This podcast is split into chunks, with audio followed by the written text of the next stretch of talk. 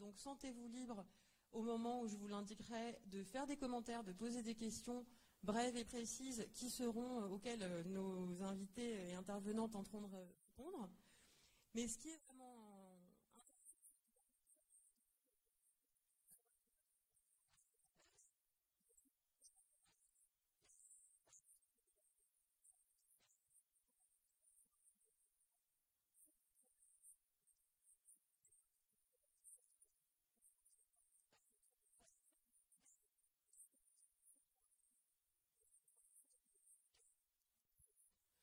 Ce soir, moi, ce que je voudrais, ce que je souhaite, et c'est la raison pour laquelle on organise la soirée à Marseille, c'est déplacer le débat et apprendre de la forêt méditerranéenne.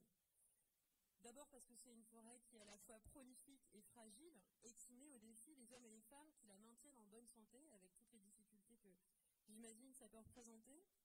Et en fait, cette forêt nous dit déjà beaucoup de la transition écologique pour deux motifs. Le premier, c'est qu'en fait, elle est l'illustration d'une relation homme-nature qui n'est pas en opposition, mais qui est en bonne intelligence, c'est-à-dire que pour faire vivre cette forêt dans des habitats où les humains sont quand même assez présents, il y a un travail de fond qui se fait à partir de solutions fondées sur la nature. Et la deuxième raison, euh, c'est qu'en fait, euh, cette forêt méditerranéenne est en train, et vous savez certainement mieux que moi, de gagner du terrain, ce que personnellement je vois comme quelque chose de positif, c'est-à-dire qu'avec le réchauffement climatique ou dérèglement climatique, on l'appelle comme on veut, euh, on peut imaginer que le futur de la forêt méditerranéenne sera le futur de beaucoup de territoires nouveaux sur, euh, le sol de la métropole du Mans.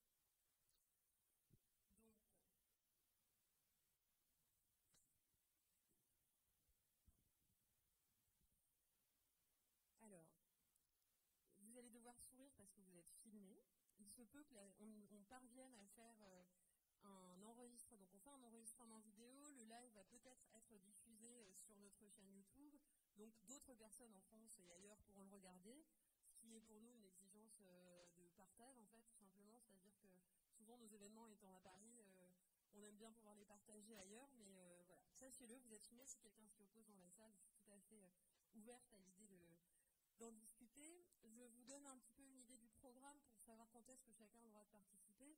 D'abord, ces messieurs s'exprimeront chacun pendant cinq minutes et pas plus. Donc je serai intransigeante sur le temps, tout comme je serai intransigeante sur le temps de la fin de la téléco écologique, notamment parce que la SNCF ne fait pas de cadeau. Mais euh, donc cinq minutes chacun, ça fait une vingtaine de minutes. Ils présenteront le diagnostic lié à la note. Ensuite, la parole est à la salle. Et donc vous pourrez interagir pendant une quarantaine de minutes. Ensuite, une deuxième série de prise de parole de la part des intervenants sera mise en place, dans laquelle ils présenteront les solutions auxquelles ont abouti les personnes du groupe de travail dans le cadre de cette note. Et pareil, au bout d'une vingtaine de minutes, la parole sera à la salle et vous serez invités euh, fortement à participer. Pour l'instant, la note est en version, euh, en version provisoire sur notre site, sur le site de la fabrique écologique. Et l'objectif est de la nourrir des commentaires de cette soirée, mais aussi des commentaires des internautes pendant encore quelques semaines sur le site. Donc, je vais vous présenter nos intervenants, ça fera peut-être venir euh, le dernier grand témoin. Donc, dans l'ordre, Charles Berex, président de l'association Forêt Méditerranéenne, ensuite Hervé Le Bouler, éco-auteur de la note, pardon. Hervé Le Bouler, militant écolo et forestier retraité, qui est le président du groupe de travail qui a abouti à la note. Tristan Delavet, maire de Saint-Antonin-sur-Bayon, président des communes forestières des Bouches-du-Rhône, délégué forêt à la métropole Aix-Marseille-Provence. Et enfin, Michel Venetier, ingénieur-chercheur en écologie forestière à l'IRCA à Aix-en-Provence. Je vous souhaite une excellente soirée. Je suis et je vous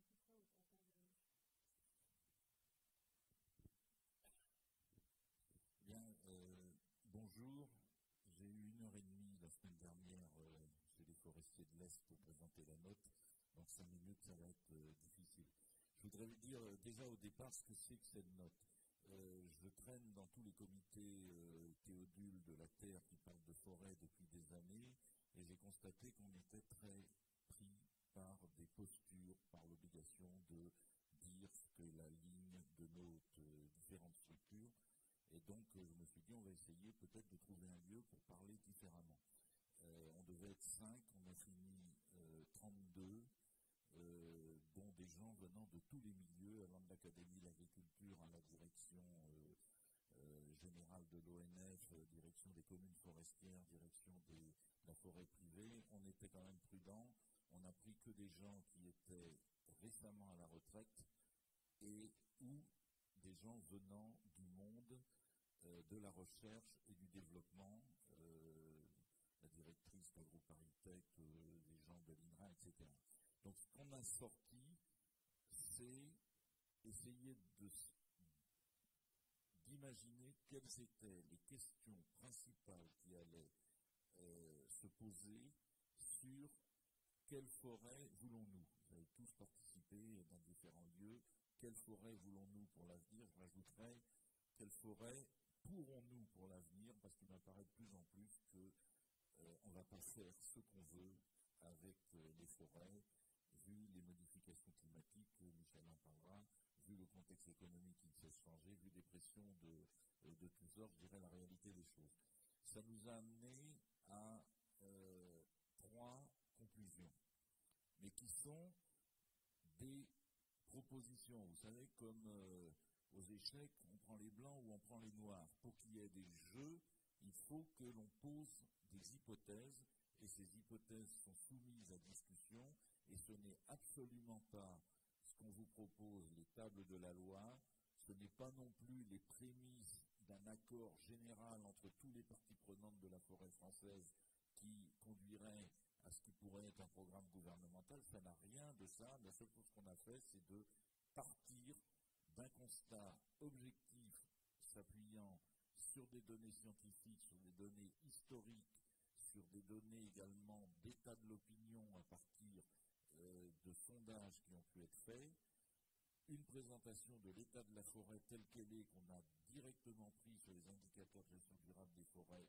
du GPCOFOR. Là, on a copié-collé, c'est un travail collectif qui est très bien fait. Et au bout du compte, on a sorti trois idées.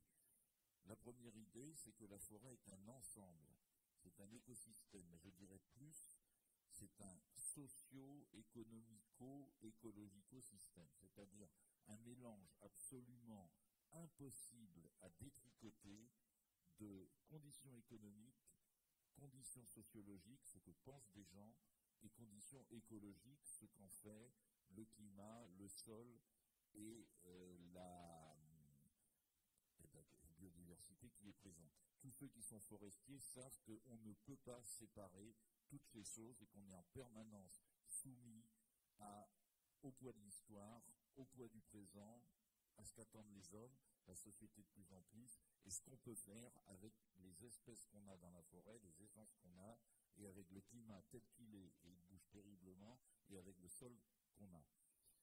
Ensuite, le deuxième point, donc, c'est de dire que c'est le sens de l'approche écosystémique. C'est peut-être un terme technique que Michel pourra préciser. Euh, en fait, c'est tout tenir dans la même main. La deuxième, c'est de dire, et il faut le préciser, le terme, que la forêt doit être gérée.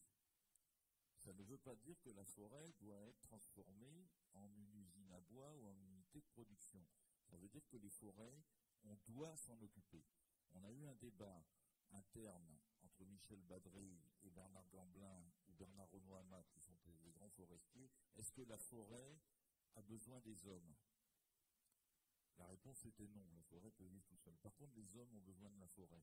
Et si on veut avoir une forêt qui réponde à la totalité de nos attentes, il faut qu'on s'en occupe.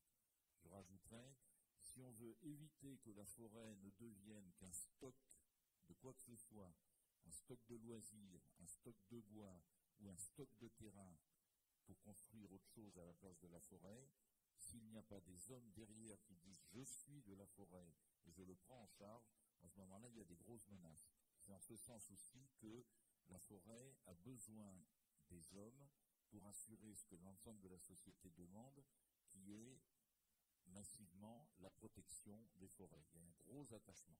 Ensuite, le dernier point, et je terminerai là-dessus, il y a tant à faire dans la forêt, en particulier dans le cadre des transitions par rapport au climat, par rapport au changement de modèle économique, que ce n'est pas de l'intérieur de la forêt que viendra l'argent qui permettra d'assurer une gestion globale. D'où une proposition.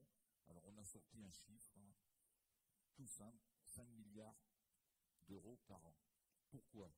Parce que pour la transition écologique, il y a un accord qui dit que pour changer les modes de transport, changer la façon d'habiter, changer la façon de produire, il faudrait 100 milliards d'investissements. Ben 5%, c'est pas très loin, c'est même, je dirais, pas beaucoup pour ce que représente la forêt, euh, un tiers maintenant du, territoire. Donc voilà, ces trois idées sur la table. On peut prendre exactement l'inverse en disant, c'est pas vrai, on peut faire une gestion qui est uniquement orientée vers la production. On considère la forêt comme un champ d'arbres. C'est pas vrai. On peut très bien laisser la forêt sans s'en occuper. Elle se débrouillera bien sans nous. Et de temps en temps, quand on a besoin d'aller s'y promener ou qu'on a besoin d'aller chercher du bois, on y va.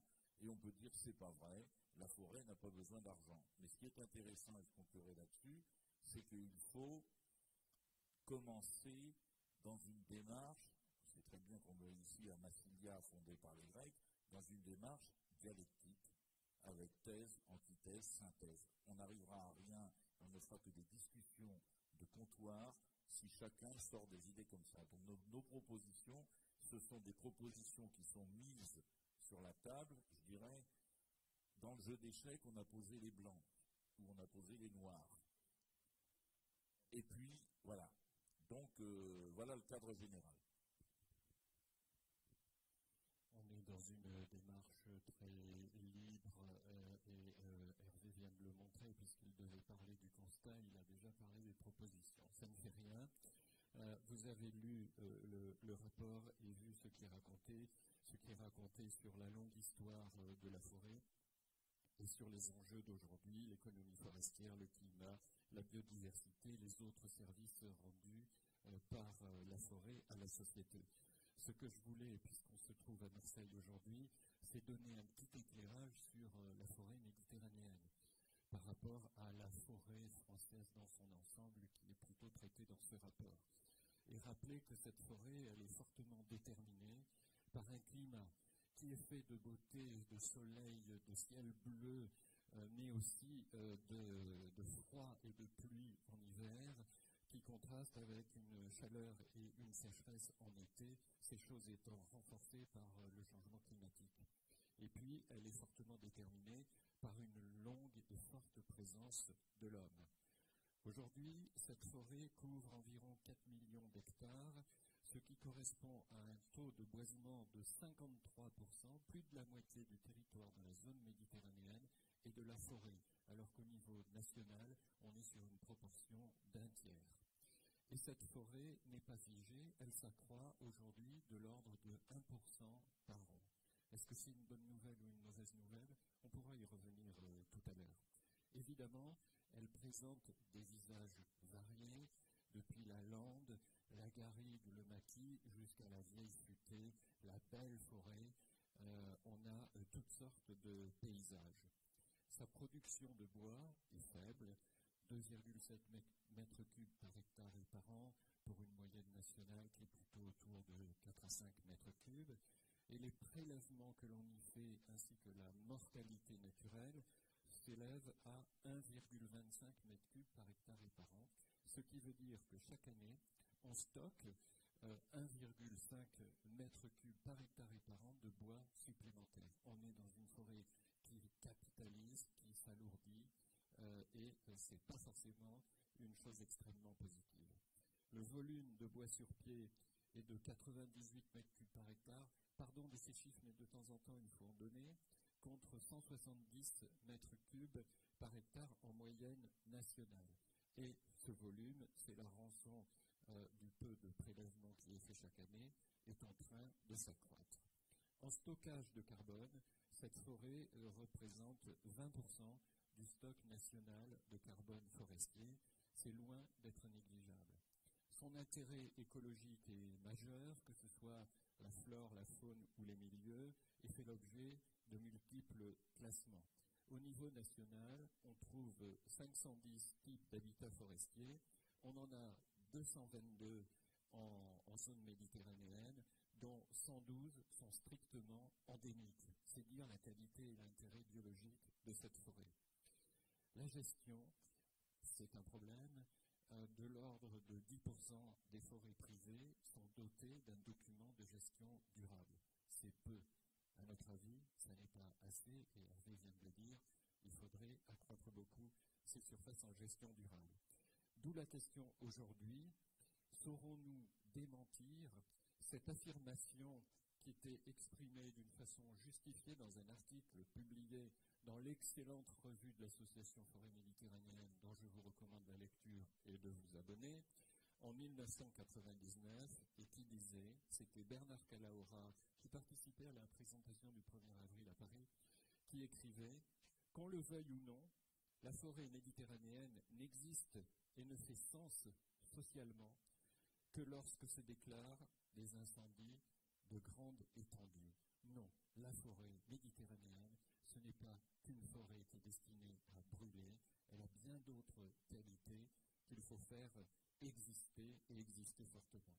Et ceci est d'autant plus important qu'apparaît aujourd'hui un nouveau concept, une nouvelle formule, qui est celui de méditerranéisation. C'est un terme un peu barbare, mais qui est employé comme une menace.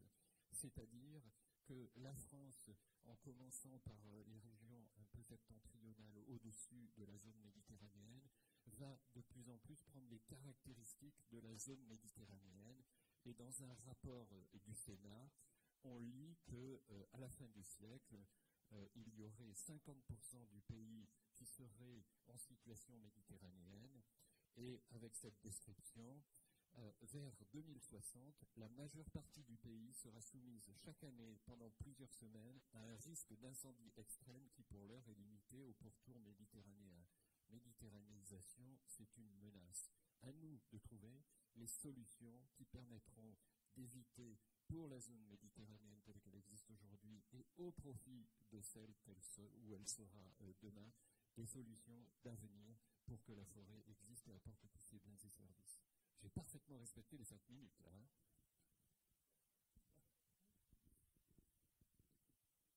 Bien, bonsoir. Donc, euh, moi, je vais apporter juste un petit éclairage de chercheurs sur euh, les états de la forêt méditerranéenne, qui ne sont pas forcément ceux qui sont les plus visibles de loin, mais qu'on voit de près à travers toute une série de suivis d'expériences euh, que nous avons avec des collègues de différents instituts.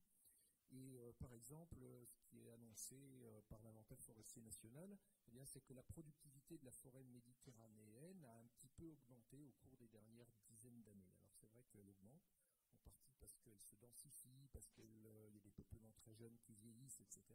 Par contre, quand on regarde un peu dans les détails espèce par espèce, on se rend compte que de façon paradoxale, l'ensemble gagne en productivité alors que chaque partie perd en productivité, en fait, c'est lié au fait que cette forêt, comme on l'a expliqué, elle est, surtout structurée par son histoire humaine, et que c'est cette histoire qui est en train finalement d'arriver un peu au bout, euh, où on arrive à des peuplements, on a beaucoup gagné, on gagne encore un peu, mais il y a beaucoup de peuplements qui vieillissent, et ça va poser un problème dans l'avenir, puisqu'on ne les gère pas.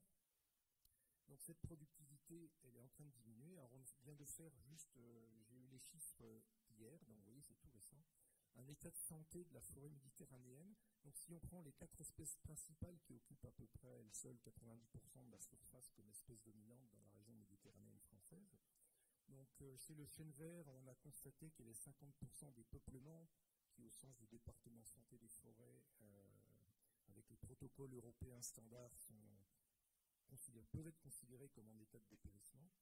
Pour le chêne blanc, c'est 67%, les deux tiers des peuplements, les arbres. Pour le pin sylvestre, c'est la moitié de la surface, alors qu'elle représente la plus grande partie de la forêt méditerranéenne de la région PACA, par exemple. Et le pin d'Alep, qui a mieux résisté que les autres, ce qui n'est pas une surprise, mais où il y a quand même 25% des arbres qu'on peut considérer comme en situation délicate. Donc vous voyez, euh, son état de santé actuel fait craindre pas mal de choses pour le futur, avec des taux de mortalité qui ont été multipliés par 3 ou 4 au cours des 20 dernières années. Alors après, on sait que le problème de la sécheresse en forêt méditerranéenne, c'est surtout l'été, mais que si le climat devient de plus en plus sec, en fait, la sécheresse pour la forêt augmente aussi simplement parce que la forêt ne pousse plus de la même façon. Elle commence à pousser beaucoup plus tôt, au printemps, en fin d'hiver même, voire elle ne s'arrête plus jamais de pousser pour certaines espèces, et puis elle s'arrête beaucoup plus tard. Donc finalement, même s'il y a la même quantité d'eau disponible, ce qui sera probablement pas le cas dans le futur, comme elle en consomme beaucoup plus parce qu'elle commence à la consommer beaucoup plus tôt et qu'elle en consomme en automne beaucoup plus tard, finalement, au moment où arrive la sécheresse en été, ben, elle en a beaucoup moins de disponibles et ça, ça augmente considérablement le risque de dépérissement, le stress et donc les pertes de productivité. Ça ne va faire que s'accentuer.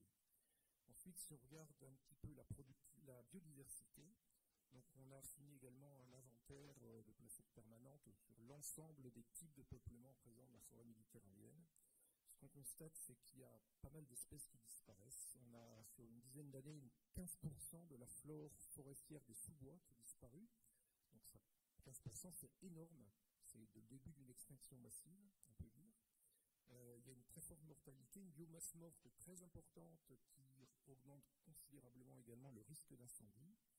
Et puis, il y a associé à tout ça des problèmes avec la faune, notamment parce qu'on suit la flore mellifère, on travaille sur l'impact du changement climatique sur les pollinisateurs et sur l'ensemble de la chaîne alimentaire. Euh, et on a constaté qu'il y avait des, années où il n'y avait quasiment plus de flore mellifère dans les sous-bois et à proximité, même dans certaines garrigues. Et donc, ça a un impact très fort sur l'ensemble des pollinisateurs, donc sur la reproduction des espèces, ce qui veut dire que ces espèces, ne sont pas pollinisées, elles ne font pas de graines, et si elles ne font pas de graines, ben, il n'y aura pas de régénération. Donc tout ça, ça ne va pas trop dans le bon sens, d'autant que quand on regarde ce qui se passe dans le sol, vous savez, quand on parle de biodiversité, 99% de la biodiversité, elle ne se voit pas. C'est-à-dire qu'il y a autant d'espèces de bactéries et de microfaunes dans le sol qu'il y a d'espèces euh, supérieures sur l'ensemble de la planète. Dans un gramme d'humus forestier, il y a plus de bactéries d'animaux supérieurs sur toute la planète. Et dans un mètre carré d'humus forestier, il y a plus d'espèces de microfaunes qu'il n'y a d'espèces supérieures sur la la biodiversité, elle est surtout dans le sol. Or, le sol, cette faune du sol, que ce soit les vers de terre, les bactéries, etc., ils n'aiment pas du tout la sécheresse, ça les empêche de fonctionner. Ce dysfonctionnement fait que les cycles naturels du carbone, de l'azote, etc., ralentissent, se déprécient, et finalement, ça a un impact sur la fertilité des sols directement, et sur le long terme, ça va également contribuer à diminuer la productivité de cette forêt. Donc euh, ce qu'on voit de près, ce qu'on est en train d'observer, notamment depuis l'an 2000, où il y a eu des successions de sécheresses qu'on n'en avait jamais vues dans le passé, entre 2003 et 2007, puis maintenant récemment entre 2015 et 2017. 2017 a été une des pires sécheresses jamais enregistrées depuis qu'il y a des données euh, sur le sol et sur la météo. Eh bien voilà, on va vers un appauvrissement de cette forêt, une baisse de productivité, et on a quelques craintes à se faire. Et donc derrière, effectivement, il va falloir trouver des solutions pour atténuer ces effets qui commencent à être très significatifs, même si, je le répète, la plupart sont invisibles aux yeux. Bon, alors sur ce constat euh, chatoyant, euh, je vais prendre la parole, euh, les questions de la salle, auxquelles vous allez répondre. Merci à tous les trois d'avoir donné ce, ces éléments de contexte à la fois différenciés et complémentaires. Donc, qui a envie de prendre la parole en premier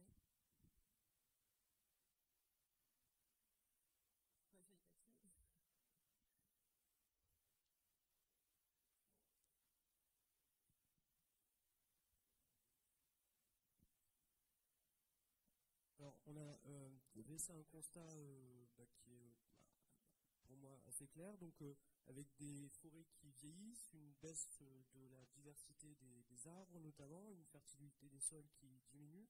Est-ce que ces phénomènes plutôt négatifs sont compensés par l'augmentation des surfaces de forêt en termes d'absorption de, CO2 Parce qu'on sait que les arbres notamment et les forêts ont un rôle important de puits de carbone. Est-ce que du coup les deux tendances euh, s'équilibrent ou est-ce qu'on est vraiment dans une perte euh, potentiellement euh, irrémédiable de, de, capital de survie pour la guerre On prend trois questions à la suite et ensuite vous répondez. Merci pour cette question qui permet de ramener le débat vers une direction intéressante.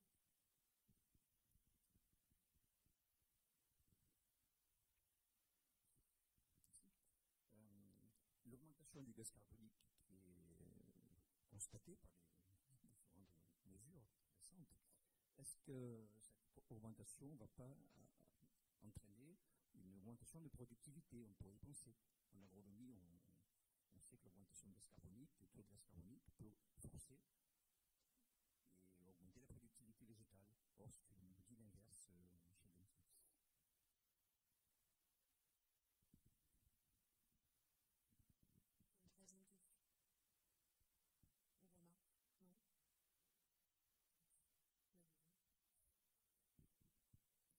chez entre-temps, notre deuxième grand témoin euh, est arrivé.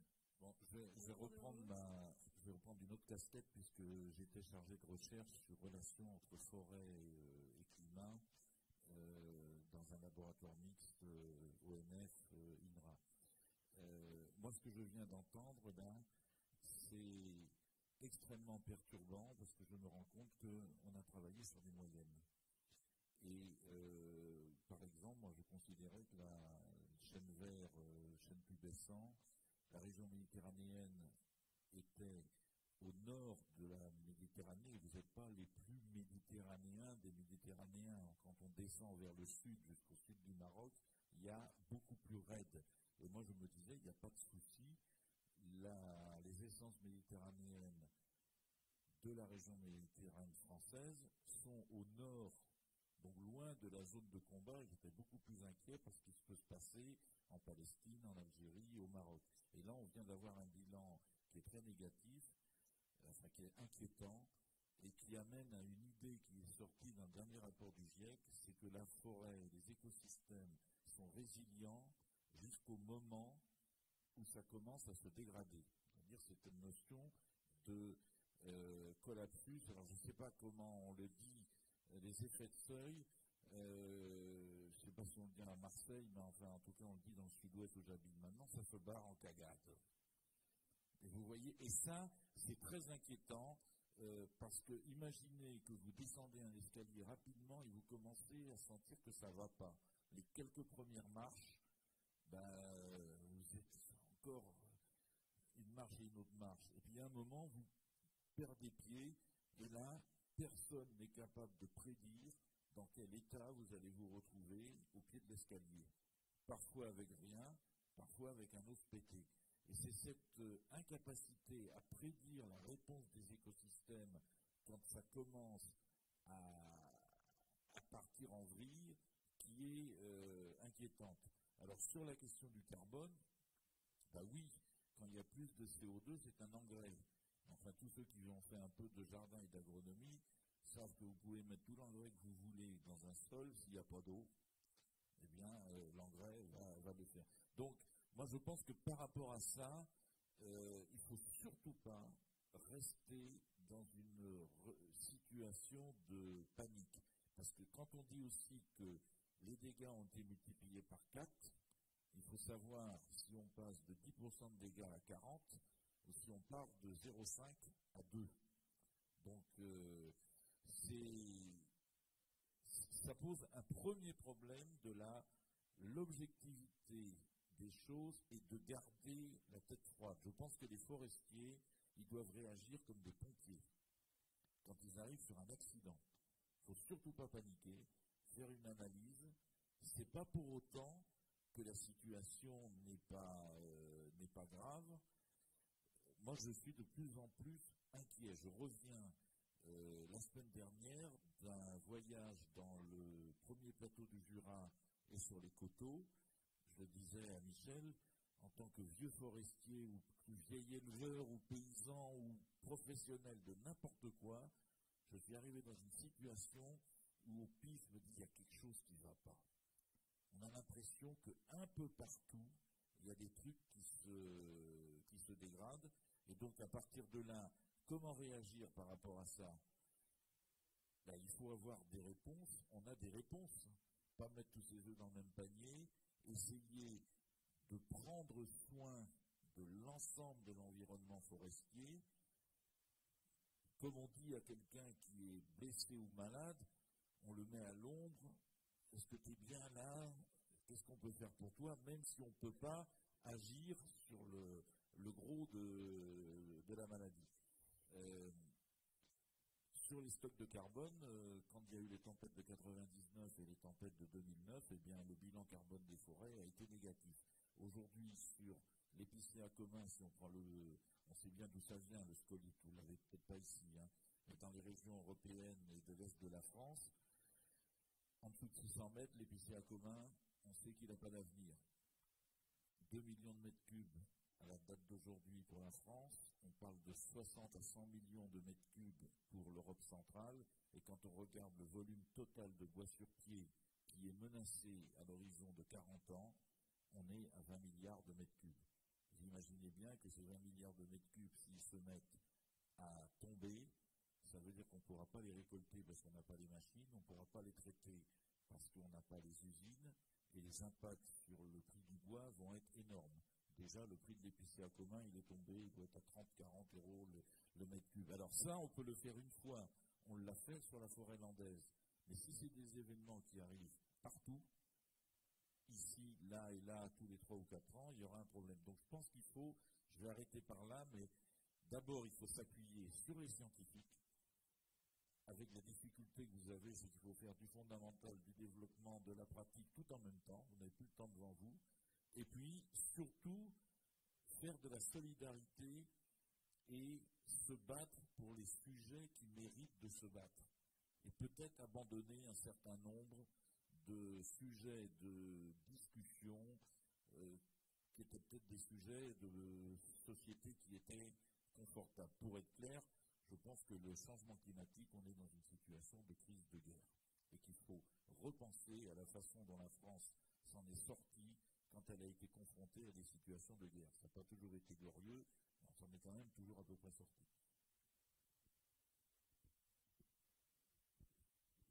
Je vais d'apporter un petit éclairage euh, sur les questions, puisque c'est euh, donc la première chose, donc bilan carbone, faut bien regarder quand on parle du bilan carbone de la forêt, c'est de savoir que de façon générale, il y a plus de carbone dans le sol que dans la partie aérienne des arbres. Ce qui fait que c'est surtout sur le long terme qu'on peut juger du bilan carbone d'une forêt. C'est pas seulement sa productivité actuelle, le turnover un peu de la partie aérienne, non. C'est surtout est-ce qu'il a encore ou pas la capacité de stocker et de conserver son carbone dans le sol, puisque dans les forêts du monde, euh, de façon très générale, c'est dans le sol qu'il y a le plus gros stock. Donc, euh, sur le long terme, le fait que le sol fonctionne moins bien, que la vie du sol, les bactéries, toute la faune du sol euh, diminue cette fertilité, ça ne va pas dans le sens d'un stockage de carbone, même si pendant un temps encore relativement long, la forêt peut continuer à en stocker dans sa partie aérienne, puisque ce qu'on mesure dans la productivité de stock de carbone, c'est surtout ce que stocke la partie aérienne.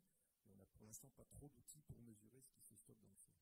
En ce qui concerne, deuxième question, le CO2. Alors, euh, le CO2, il augmente effectivement la productivité des végétaux à courte durée de vie. Vous mettez du CO2 sur du maïs, il va produire plus. Sur de la luzerne, elle va produire plus. Quand vous mettez du CO2 dans un milieu forestier, ça a été fait, il y a des expériences où on a injecté du CO2 pendant des années sur euh, des, peuplements forestiers. Il commence par pousser plus vite pendant quelques années et puis ça s'arrête. Très vite, au bout de 5 ans, 10 ans maximum, il ne pousse plus, plus vite que les autres que les arbres ne sont pas fous. Si on leur donne plus de nourriture, eh bien, ils font moins d'efforts pour aller la chercher. Donc, ils font moins de stomates par surface centimètre carré de feuilles, etc. Ils ont une physiologie qui s'adapte euh, en adaptant leur mode de photosynthèse. Et à la fin, ils ne bénéficient plus du tout du taux de CO2. Et comme l'a très bien dit euh, précédemment, comme ça a été bien dit, ben, en fait, euh, donner du CO2 à des arbres qui ont soif, c'est comme essayer de faire sprinter quelqu'un qui a soif. C'est-à-dire que s'il marche, qu'il a soif, il peut durer longtemps. Si vous le faites sprinter en le, boostant, en lui donnant des dopants, eh ben, il va très vite faire une crise cardiaque. C'est ce qui arrive malheureusement aux arbres. Quand on leur donne trop d'engrais ou trop de CO2 et qu'ils ont soif, en fait, on les fait mourir beaucoup plus vite. Donc le CO2 n'est pas une solution si la forêt souffre de la sécheresse. Ça aura même l'effet inverse, et ça, c'est maintenant démontré. Après, il y, il y, a deux choses aussi quand on parle de l'adaptation des, de la forêt au changement climatique, il y a deux choses très différentes, puisqu'on parlait d'Afrique du Nord. Euh, les espèces ont une capacité d'adaptation, effectivement, il y a des espèces méditerranéennes, panalais, plein etc., qu'on trouve beaucoup plus au sud que chez nous. Sauf que les individus qui poussent au Maghreb, ils n'ont pas la même génétique que les individus qui poussent chez nous. Alors je vais prendre une image euh, pour éclairer ça qui est très simple. Vous prenez euh, un Esquimau et un Touareg, vous mettez un Touareg adulte sur la banquise et un Esquimau dans le désert. Ben, ils vont tous les deux mourir parce qu'ils ne savent pas, ils ne sont pas habitués, ils sont morphologiquement, physiologiquement pas adaptés. Par contre, vous faites adopter un, bébé Touareg par un Esquimau et vice-versa, les enfants ont beaucoup plus de chances de survivre parce que dès leur départ, ils vont physiologiquement euh, s'adapter, même anatomiquement s'adapter même s'ils conservent quelques inconvénients d'avoir la peau claire euh, dans le désert et vice-versa, d'avoir la peau trop noire et qu'ils ne feront pas de vitamine D sur la banquise euh, pour les, petits Touaregs, euh, ils vont s'adapter. Donc en fait, il faut bien différencier un arbre adulte qui il a poussé dans un environnement donné, avec un climat donné, des quantités d'eau disponibles. Il a un ratio entre ses racines et sa partie aérienne et sa surface foliaire qu'il a acquis. Et pour un arbre adulte, c'est très difficile de s'adapter. S'il a soif, qu'est-ce qu'il va faire? Il va perdre des feuilles, il va, avoir des branches qui vont mourir, donc il va s'affaiblir, il va être attaqué par des insectes, il n'aura pas la force de défendre. Donc, même si une espèce est parfaitement adaptée à un climat plus sec, les individus de cette espèce qui ont poussé dans un climat initialement plus frais et humide ne sont pas adaptés.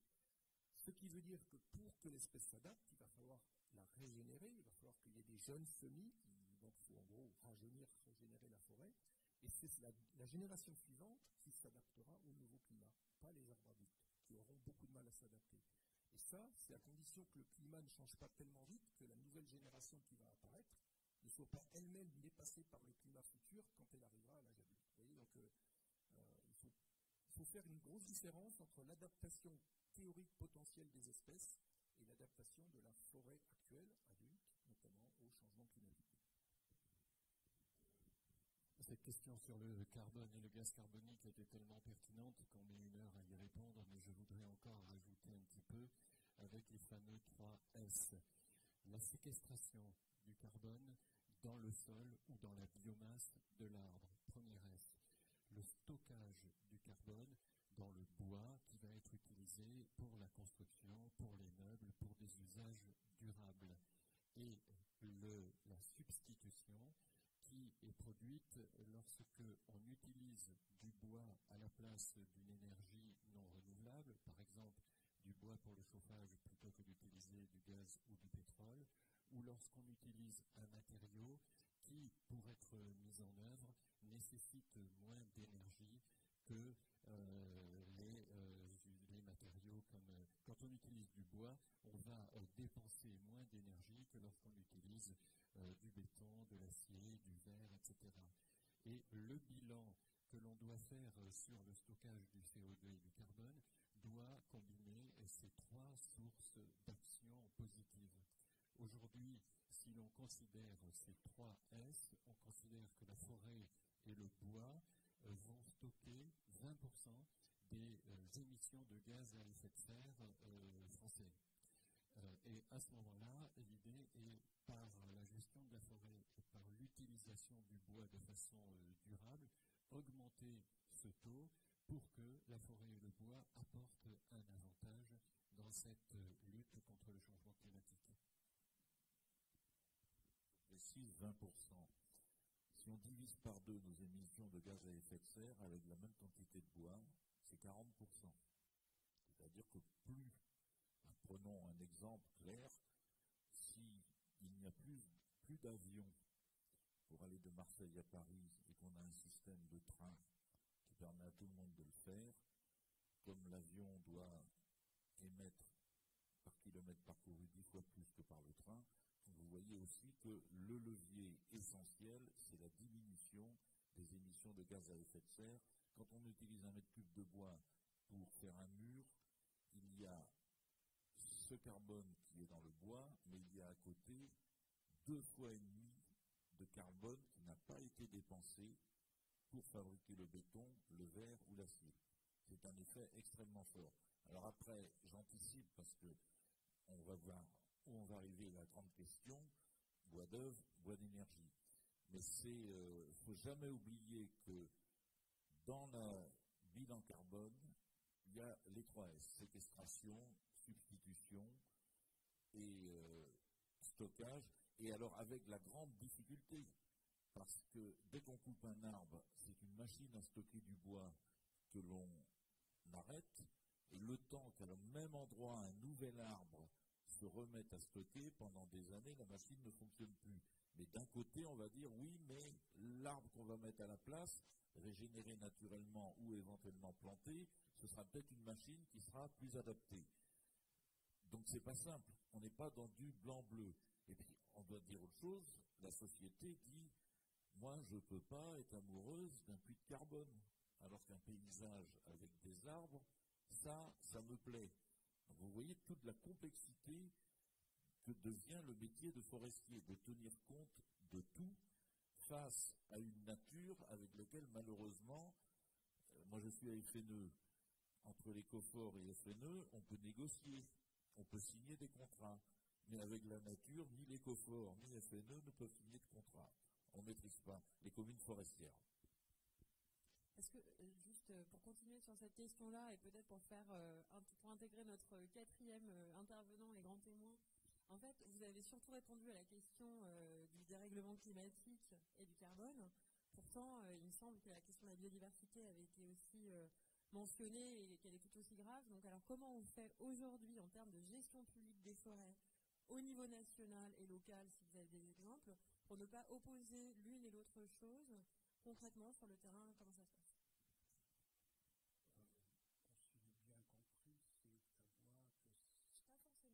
Les autres peuvent commencer, mais c'était pour vous Alors, intégrer. le problème euh, a été attaqué, me semble-t-il, sous l'angle scientifique. Hein. Euh, il, faut sans doute le faire par là. Et euh, je crois que, bon, je ne vais pas m'initier dans ce débat scientifique, bien qu'ayant, je pourrais le faire, mais je ne vais pas le faire puisque ma fonction actuelle, c'est pas celle donc je vais essayer d'apporter dans le débat en fait la vision un peu politique effectivement, je crois qu'aujourd'hui, euh, et depuis d'ailleurs quelques décennies, notre société a rompu un peu le dialogue avec la nature et notamment avec la forêt. Euh, et ce dialogue aujourd'hui, il est, je dirais, un peu étriqué. Chacun voit dans la forêt, je dirais, quelque chose, mais pas toute la forêt. Donc notamment, ben, tantôt on va, voir la biodiversité, tantôt on va voir le paysage, tantôt on va voir l'écologie, mais bon, finalement, euh, le citoyen, euh, société civile, l'homme politique a bien du mal souvent à euh, voir tout d'un seul coup et en fait à arbitrer entre ces différents-là et à arbitrer durablement. prendre la position qui va garantir durablement cet équilibre-là. Alors, le scientifique, pour moi, aujourd'hui, est important. et comme il a été dit tout à l'heure, il faut dégager des grandes certitudes. Moi, pour faire passer le message, souvent, je manque un peu d'éléments, parfois euh, parce que euh, il y a pas moins de deux heures, je discutais avec un voisin, qui était quelqu'un de très, euh, pointu, pas sur la forêt, mais en fait, et qui était encore un petit peu convaincu par le propos de M. Allègre, à savoir le changement climatique, bon, est-ce que c'est bien? Donc, encore, on a parmi nos citoyens, et on a parmi nos politiques, et j'en connais, et qui sont dans des fonctions importantes, sont toujours sceptiques sur euh, le changement climatique et, qui sont sceptiques aussi, à partir de là, sur le rôle majeur qui est appelé à jouer la forêt par rapport au changement climatique, puisqu'on sait qu'aujourd'hui, les deux grands éléments naturels, les deux pieds euh, qui vont permettre, je dirais, de, de juguler, de corriger, d'atténuer ce changement climatique, c'est euh, les forêts et, c'est l'eau. Bon, l'agriculture pourrait, pourrait le faire, elle peut le faire, mais l'agriculture qui a été développée au cours des dernières décennies, l'agriculture intensive, bon, euh, aujourd'hui a permis sa capacité en fait à jouer un rôle majeur, me semble-t-il, sur euh, la, production du carbone. Donc il nous reste la forêt, il nous reste l'eau. Dans le pays de Marseille, on peut s'en féliciter, puisqu'elle est présente. On a à peu près euh, sur, sur, la métropole, on a, pas, entre 30 et 50 de, de couverture forestière suivant les endroits, et puis on a la mer mais on bute, en fait, sur cette prise de conscience de la population, encore, sur le rôle majeur que jouent ces éléments naturels, la forêt, l'eau, euh, par rapport au bon équilibre de notre planète dans les décennies à venir, et sur, euh, je dirais, l'absorption des gaz à effet de serre et je dirais, la régulation ou l'atténuation des problèmes euh, qui vont venir. Et politiquement, la bataille n'est pas gagnée. La bataille pas gagnée. Euh, nos élus politiques euh, ne sont pas encore des grands convaincus. Euh, d'ailleurs, on le voit sur la forêt. on a déploré, nous, aux communes forestières, on a peur, que l'État, depuis un certain nombre d'années, se soit un petit peu départi de son rôle majeur en matière, de politique forestière. Et donc aujourd'hui, bon, d'ailleurs, quand on cherche l'État sur les politiques forestières, souvent on est où est-il? Où est-il? Et donc, à force d'oublier que c'était un rôle majeur de l'État de conduire la gestion forestière durable de la forêt, ben aujourd'hui, effectivement, l'État n'est pas forcément aussi en première ligne quand on parle du rôle de la forêt dans le changement climatique. Donc je pense que la première étape, c'est de rappeler aux hommes politiques qu'ils ont une responsabilité là-dessus, mais peut-être va-t-il leur expliquer ou leur expliquer mieux, parce que ça a été petit peu dit entre les deux. Bon, euh, souvent il y a beaucoup de petites discussions qui sont sans intérêt. Peut-être qu'il faudra aujourd'hui mettre en perspective des grandes idées, dégager des grandes idées sur lesquelles on va pouvoir agréger en fait euh, les, populations et sur lesquelles on va pouvoir agréger en fait les volontés politiques. Mais on a un gros, gros travail à faire de synthèse, de certitude, de synthèse et de motivation pour arriver à dégager des politiques. Bon, alors je pensais que le, dé, le, le, constat allait être moins alarmant quand on viendrait à parler du politique et de la société, mais je vois que c'est encore pire. Est-ce que, j'espère que ça ne vous a pas paralysé dans votre envie de poser des questions, ou de faire des commentaires, ou de partager votre ressenti? Je voudrais parler un mot de biodiversité non, non, non, quand même. On ne peut pas parler de biodiversité. Non, mais juste, je voudrais qu'il y ait une réaction sur le politique et ensuite on reparlera de biodiversité. Donc est-ce que quelqu'un voudrait participer à ce... pour pas que ça reste euh, entre vous quatre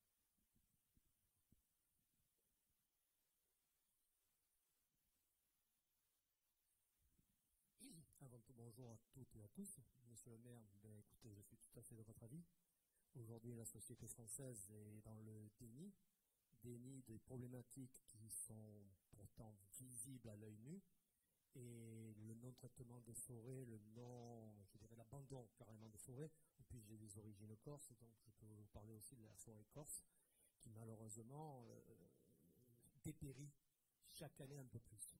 Le problème aujourd'hui, les élus, c'est une chose, mais euh, personne ne va dans la rue pour les grosses problématiques euh, environnementales.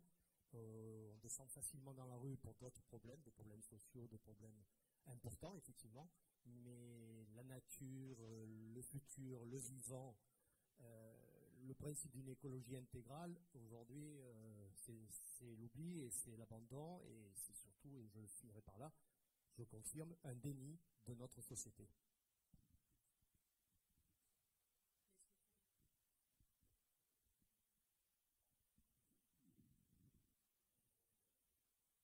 Paulio, champ de l'agriculture des Bouches du Rhône. Euh, je vais profiter de la tribune pour être un peu lanceur d'alerte en lien avec le politique.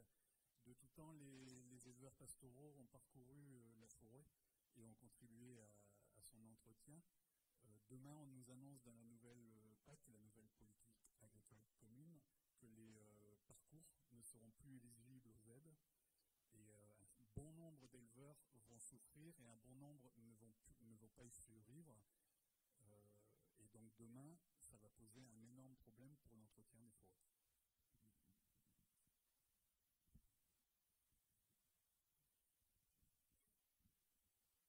oui, moi je voulais pas discuter le politique parce que ça c'est euh, pas mon rayon, mais c'est la politique. Et là je suis, je voulais juste interroger, c'est qu'aujourd'hui sur le plan pratique, on a quand même des, programmations qui sollicitent beaucoup la biomasse, euh, notamment dans le cadre de la transition énergétique, euh, et on, on sort d'une élaboration d'un programme national de la forêt et du bois qui fixe des objectifs ambitieux en termes de récolte.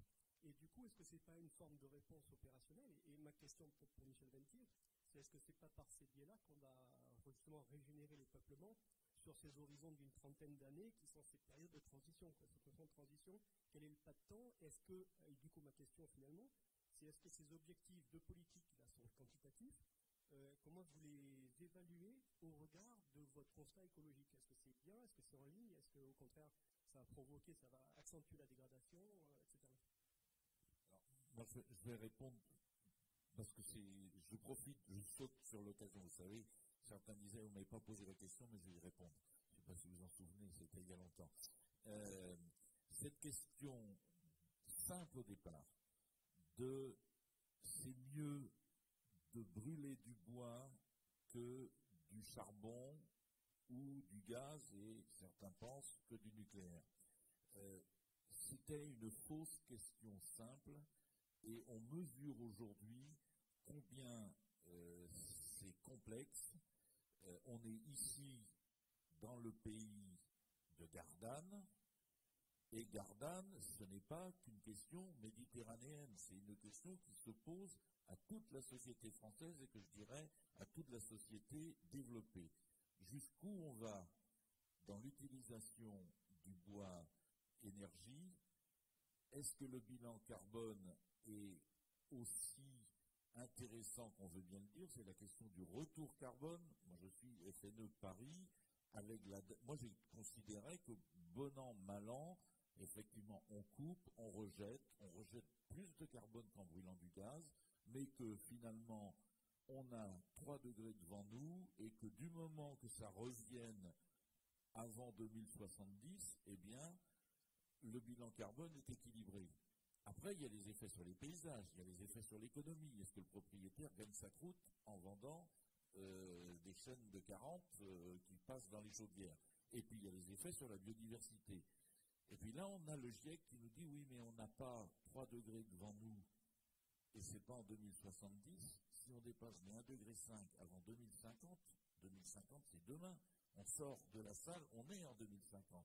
Donc il faut rediscuter ça.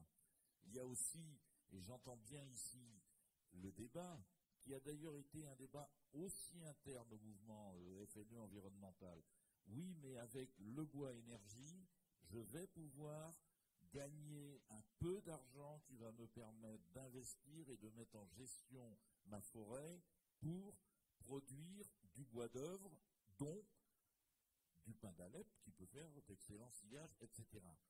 Et puis, euh, il y a l'autre approche qui dit, mais c'est complètement aberrant, le bilan énergétique de brûler du bois pour faire euh, de l'électricité, il n'est pas bon.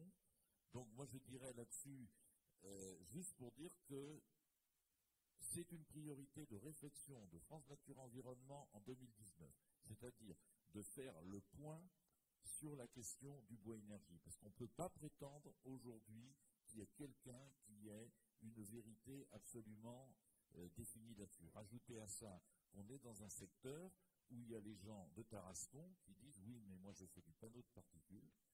Si le bois part en bois énergie, eh bien, j'aurai des problèmes. Donc, euh, s'il vous plaît, vous ferez ce que vous voudrez, mais je ne pense pas que la question du bois énergie soit totalement tranchée, bien que pour nous, FNE, je ne suis plus dans la fabrique, pour nous, FNE, on a considéré que Gardanne, c'était une connerie.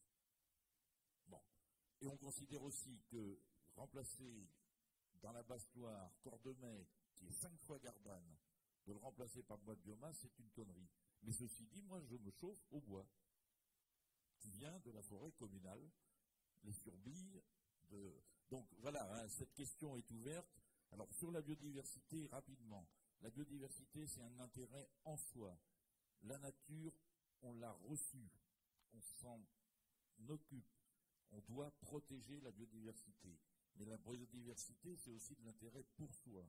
On sait très bien que c'est la biodiversité une des rares chances que l'on a de sauver les forêts par rapport au changement climatique. Et plus on aura de diversité du vivant, et plus on aura de chances que les forêts s'en sortent.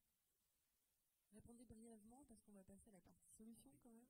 Oui, euh, alors sur la biodiversité, euh, je crois qu'aujourd'hui, euh, on, peut dire qu'une exploitation forestière raisonnable conduit à une augmentation de la biodiversité. En fait, on voit dans les forêts qui, euh, ne sont pas exploitées, généralement, on a des chutes de biodiversité assez caractéristiques, alors que quand on a un turnover de renouvellement, d'ouverture, de pastoralisme, on a un enrichissement de biodiversité. Donc, euh, le, je le statisme au niveau de la forêt n'est pas, à mon avis, un facteur d'enrichissement de la biodiversité. Au contraire, euh, les évolutions dans le milieu conduisent à une meilleure biodiversité. Alors, ça ne veut pas dire qu'il n'y a pas, il y a des sanctuaires. C'est-à-dire qu'il y a des, habitats forestiers qui Parce que là sont effectivement des habitats et des espèces remarquables euh, que l'on n'a pas trouvé. Et donc, quand vous faites une coupe de bois en forêt, euh, avant la coupe de bois, il n'y a pas de lièvre. Après la coupe de bois, lièvres euh, Après, dans la discussion là, sur la chance ou pas d'exploiter du bois pour la biomasse, je pense qu'en fait, on va en parler dans les solutions, puisque parmi les solutions, il y a effectivement l'exploitation. Moi, ce que je veux dire, c'est qu'on est, puisqu'on parle de la forêt méditerranéenne ici, il y a une chose qui est certaine, dans, et je crois que ce n'est pas que la forêt méditerranéenne d'ailleurs, parce que dans le réseau auquel je participe, euh, qui va des forêts subtropicales jusqu'aux forêts boréales, il y a une constante sur 100 articles qui paraissent, le fait d'éclaircir une forêt la rend moins sensible au changement climatique, elle va dépérir moins vite, elle va garder plus longtemps sa productivité. Donc, effectivement, de travailler la forêt, de l'éclaircir, d'en exploiter une partie du bois. Ça n'a pas, et dans le bilan carbone, il faut le, voir aussi comme ça, euh, le fait d'utiliser du bois, c'est pas seulement l'effet substitution, etc. C'est le fait qu'on va simplement, dans beaucoup de cas, et notamment dans la forêt méditerranéenne, permettre à cette forêt déjà de rester en partie vivante et de le rester beaucoup plus longtemps, et d'autre part de garder de la productivité, donc sa capacité à fixer sur long terme du carbone, beaucoup plus longtemps qu'une forêt qu'on n'aura pas éclaircie. Donc un des intérêts de cette éclaircie, c'est d'éviter que la forêt ait trop soif, puisque en gros il y a une quantité limitée d'eau, il y a beaucoup d'individus qui veulent boire la même quantité d'eau, parce qu'il n'y a pas assez d'eau pour tout le monde. Euh, soit il y en a qui se sacrifient et il y en a qui vont survivre, soit tout le monde se bat pour la même ressource et tout le monde risque de mourir, et c'est malheureusement ce qui est en train de se passer, notamment pour le Pacifique au chêne blanc actuellement, dans les peu denses où les arbres dépérissent de façon dramatique. Donc oui, l'exploitation de la biomasse pour faire de l'énergie, ça a entre autres l'intérêt, c'est que comme on en tire un peu de revenus, ça permet de faire des éclaircies dans des peuplements qu'on n'aurait jamais éclaircis parce que ça n'était absolument pas rentable jusqu'à maintenant. Et donc ça va permettre d'une part de régénérer certaines de ces forêts qui sont vieillissantes, et les forêts qui sont âgées résistent beaucoup moins au changement climatique que les forêts jeunes, donc on a intérêt de toute façon à rajeunir les forêts dans notre région, et plus tard et rapidement on aura intérêt à le faire ailleurs. Et puis en plus, donc, on va permettre à la forêt de survivre plus longtemps. Et comme l'a dit donc euh, témoin, c'est-à-dire qu'on va aussi favoriser une certaine forme de biodiversité, en sachant là encore, il faut faire attention, on augmente la biodiversité visible, on n'augmente pas forcément, voire on peut diminuer la biodiversité invisible, et notamment toute celle qui est liée au bois, au bois mort, euh, qui est liée aux arbres sénescents, etc., qui est extrêmement variée et qu'on a tendance à éliminer malheureusement quand on exploite la forêt. Mais après, conserver des vieux bois, conserver des îlots de vieillissement, conserver des îlots de sénescence qui permettent de contrecarrer euh, cette tendance. Enfin sur la biodiversité, euh, je voulais rappeler la, démarche qui est celle des forestiers, démarche d'aménagement forestier, qui commence par euh, une description, un état des lieux écologiques de la forêt, une description des peuplements forestiers pour bien savoir ce que l'on a devant soi, ensuite une analyse des enjeux, en termes de production de bois, en termes de protection des milieux, des espèces, faune, fleurs, etc., en termes d'accueil du public, en termes de toutes les demandes qui sont faites sur la forêt. Et à partir de là, on en déduit des actions, et ces actions vont être marquées par un objectif de multifonctionnalité, c'est-à-dire qu'en fonction des enjeux qui sont identifiés sur cette forêt, les actions vont chercher à y répondre le mieux possible avec des dosages en termes de production, de protection ou d'accueil qui seront variables et adaptés à cette forêt. Donc, cet objectif de biodiversité, si l'inquiétude existait euh, dans la salle, est complètement appréhendé au même titre que les autres objectifs dans la démarche d'aménagement forestier, cette démarche qu'il faut que l'on promeuve et que l'on développe dans cette région méditerranéenne. On va enchaîner sur la partie solution pour euh, donner un petit peu d'espoir aussi euh, à l'issue de cette soirée. Bah, si on avait des solutions, on ne serait pas là, on serait en train de les mettre en œuvre et vous seriez légitimement à dire qu'est-ce que vous êtes, vous en discuter. Donc, moi j'insiste sur la complexité euh, de, la situation qui fait que ça a toujours été compliqué. Avant le changement climatique, il y avait forêt méditerranéenne qui se posait des questions.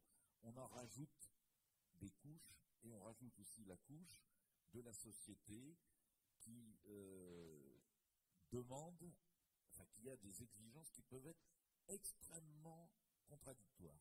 Quand on regarde l'analyse des demandes de la société, on voit des demandes de protection, on voit des demandes de nettoyage. Le bois mort, ah oui, mais euh, c'est sale. Les arbres morts qui tombent sur place, et encore, bon, je ne sais pas s'il y a beaucoup de Parisiens ici, enfin, vous ne le répéterez pas, ça ne montrera pas, mais c'est quand même sacrément compliqué dans la région parisienne aujourd'hui d'être forestier. Parce que qu'on peut entendre Des choses de, toutes sortes. Et en même temps, c'est des demandes légitimes parce que profondément, il y a quelque chose, il y a un besoin de nature, il y a un besoin de lien, et on ne peut pas dire aux gens, vous êtes des imbéciles, vous ne connaissez rien, laissez faire euh, les experts. Dans les solutions, on est arrivé ensemble à dire il faut s'appuyer sur les forces de la nature. Il y a des forces à l'intérieur des forêts, il faut les identifier, il faut les protéger. Alors on appelle ça la biodiversité, tu l'as bien dit, hein.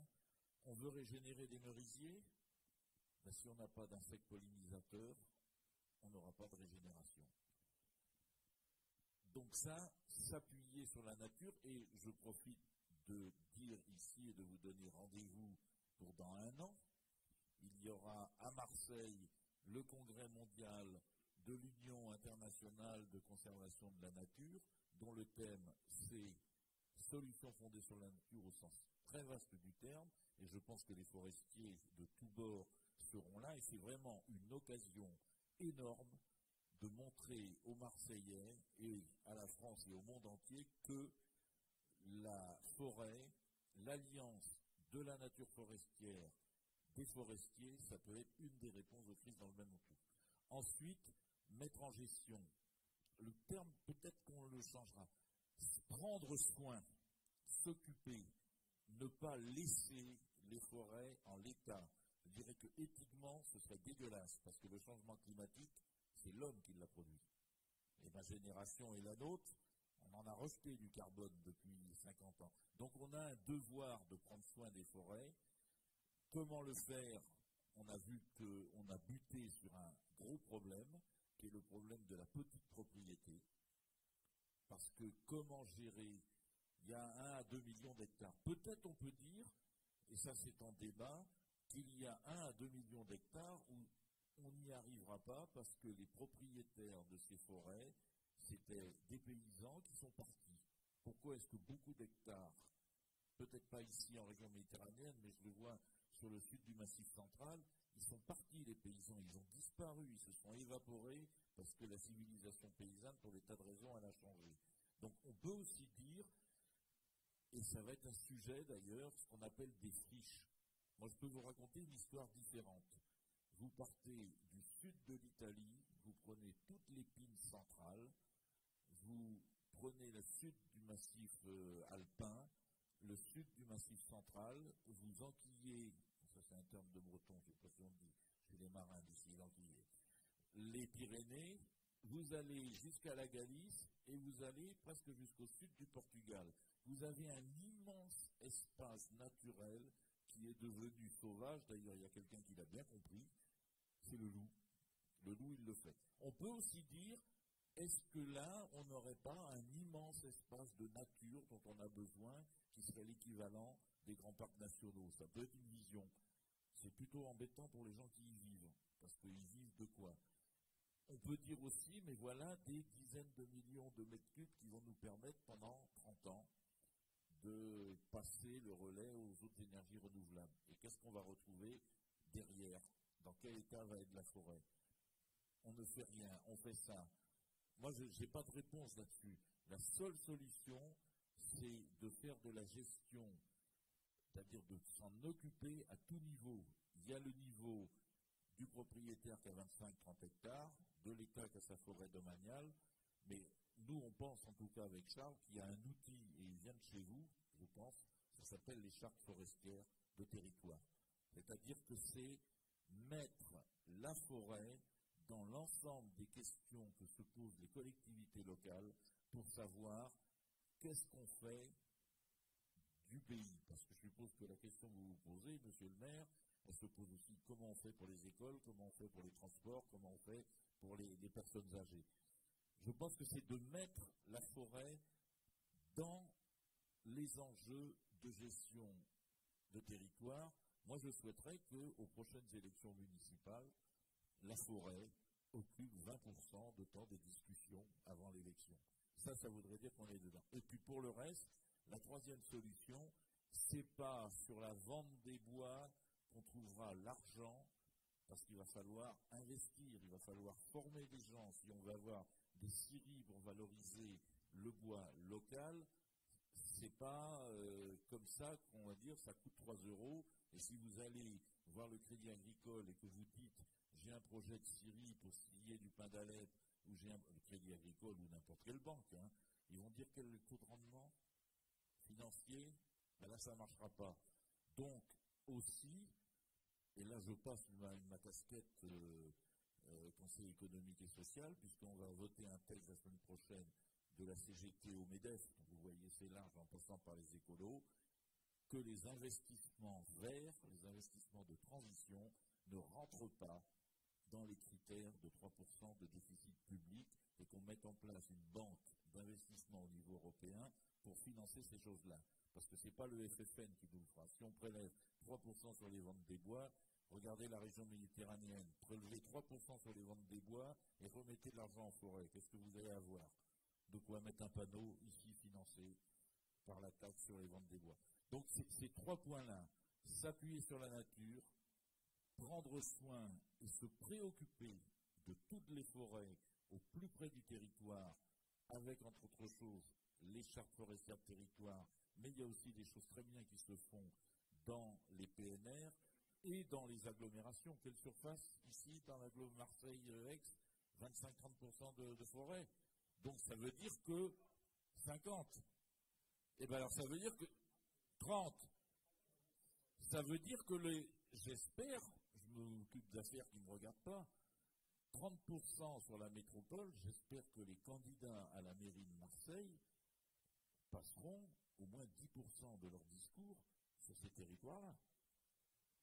Alors, voilà. Donc, vous voyez ces trois choses. Hein. Je résume. S'appuyer sur la nature, s'occuper des forêts, trouver de l'argent à l'extérieur du monde forestier. Et ces trois solutions pour être mises en œuvre et pour réussir passent par une exigence qui est celle du dialogue, de la rencontre avec la société civile, avec les gens en général, pour éviter que, comme on le sent de plus en plus, nos concitoyens ne se bloquent sur une position qui serait de dire il faut mettre la forêt sous cloche, n'y touchons pas, elle est fragile, il faut la laisser évoluer toute seule. Notre proposition, écrite dans le rapport, est de réfléchir à des lieux de rencontre et de débat entre les forestiers et la société civile, des lieux où on puisse euh, s'exprimer dans la confiance et la sérénité, où les gens, entre guillemets, vont dire leurs craintes, leurs refus, leurs souhaits, les forestiers vont dire leurs objectifs et exprimer leurs responsabilités, et où pourront se monter dans la concertation des projets de mise en valeur de la forêt, de protection de la forêt? Car sur cette forêt, il y a deux, dimensions qui s'affrontent. Chaque forêt est une propriété privée, que ce soit celle d'un propriétaire individuel ou d'une collectivité publique. Mais en même temps, cette forêt a une dimension de bien commun. Tout le monde en profite. Il faut arriver à conjuguer le jeu de la propriété privée avec le nous du bien commun et dans une réflexion euh, raisonnable, réaliste, positive et constructive, arriver à créer ce mode de devenir de la forêt. Et cela, il va falloir le rechercher au niveau des territoires, et c'est là où euh, Christian Delavey peut nous expliquer les démarches territoriales que citait déjà Hervé il y a un instant. Donc ce projet qui, au sein d'un territoire, va consister à mettre tous les gens autour de la table pour euh, bâtir cette réflexion et ce projet euh, partagé. alors on a évoqué les chartes forestières qui sont effectivement un outil euh, d'aménagement extrêmement intéressant parce qu'il est collaboratif. C'est un outil qui, où on construit une politique avec tous les acteurs du territoire euh, notamment les, collectivités, les communes. Euh,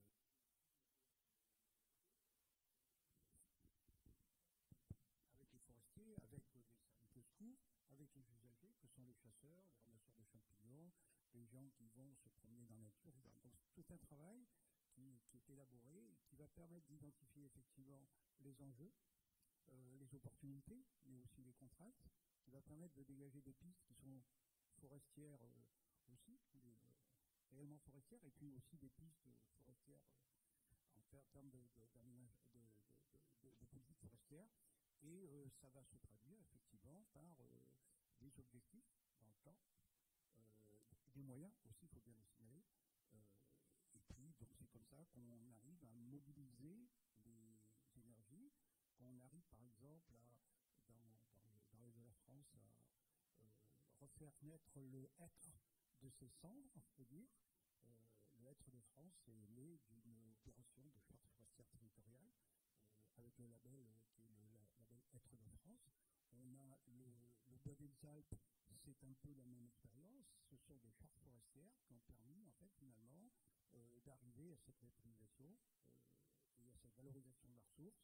Et bon, plus près de nous aussi, ben, les chartes forestières de territoire, comme celle du Pays d'Aix, ont permis de mettre en perspective un certain nombre de valorisation de nos forêts, euh, de sensibiliser et d'accompagner les propriétaires, publics ou privés. La charte forestière du Pays d'Aix a permis notamment d'appuyer la mise en place de plans de gestion pour les propriétaires privés, a permis aussi de, je dirais, de combiner les travaux forestiers et les travaux à caractère DFCI, ce qui se fait peu en fait, et de valoriser le bois lors des travaux DFCI. Aujourd'hui, de, on fait les travaux DFCI, s'il y a effectivement des arbres qui présentent un intérêt, eh bien on fait une coupe d'abord, on récolte le bois, on le valorise, et ensuite on fait passer le broyeur.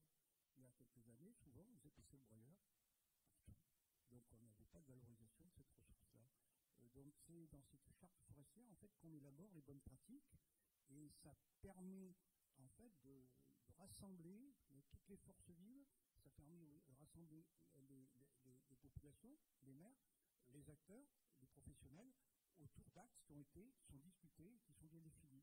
Alors les communes forestières ont proposé dernièrement une vision un petit peu plus moderne, une vision un peu différente, décalée, de charte forestière, c'est le, plan local forestier qui aurait la charte forestière n'est pas contraignante en fait.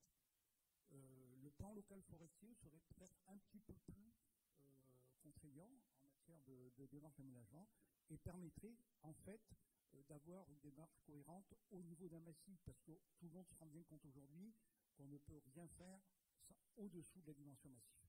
La dimension massive, c'est la dimension pertinente. Bon, si on ne peut pas faire des gestions forestières dans une commune en ignorant ce qui fait dans la commune voisine. Regardez le problème des pistes.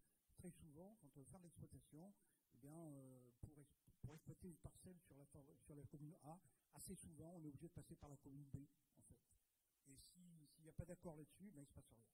C'est vrai pour les FCI, c'est vrai pour l'exploitation forestière, et je dirais les choix, notamment qu'on aura à faire peut-être dans l'avenir sur les peuplements, la façon de traiter les, peuplements existants et de préparer les peuplements d'avenir, ça ne peut pas se faire à l'échelle d'une commune, ça devrait bien se faire à l'échelle d'un massif. Donc on travaille effectivement pour euh, proposer euh, cette nouvelle, au-delà des chartes forestières, qu'on va continuer à promouvoir, mais on va essayer d'aller un peu plus loin euh, par le, plan local forestier dans cette démarche-là. Il y, a, une chose dont on a finalement relativement peu parlé, alors qu'en forêt méditerranéenne, c'est quand même un des points essentiels, c'est le risque d'incendie. Enfin, on, l'a évoqué, mais ça avait été, à mon avis, trop peu évoqué. Donc, euh, dans les on a vu les solutions qui permettaient à la forêt de résister mieux, de rester plus productive. Donc, on a vu qu'il fallait l'éclaircir, qu'il fallait la rajeunir, qu'il fallait la diversifier. Euh, quand on parle de l'éclaircir, il faut voir aussi que donc euh, une forêt éclaircie, c'est une forêt dont le sous-bois risque de se développer quand même assez rapidement.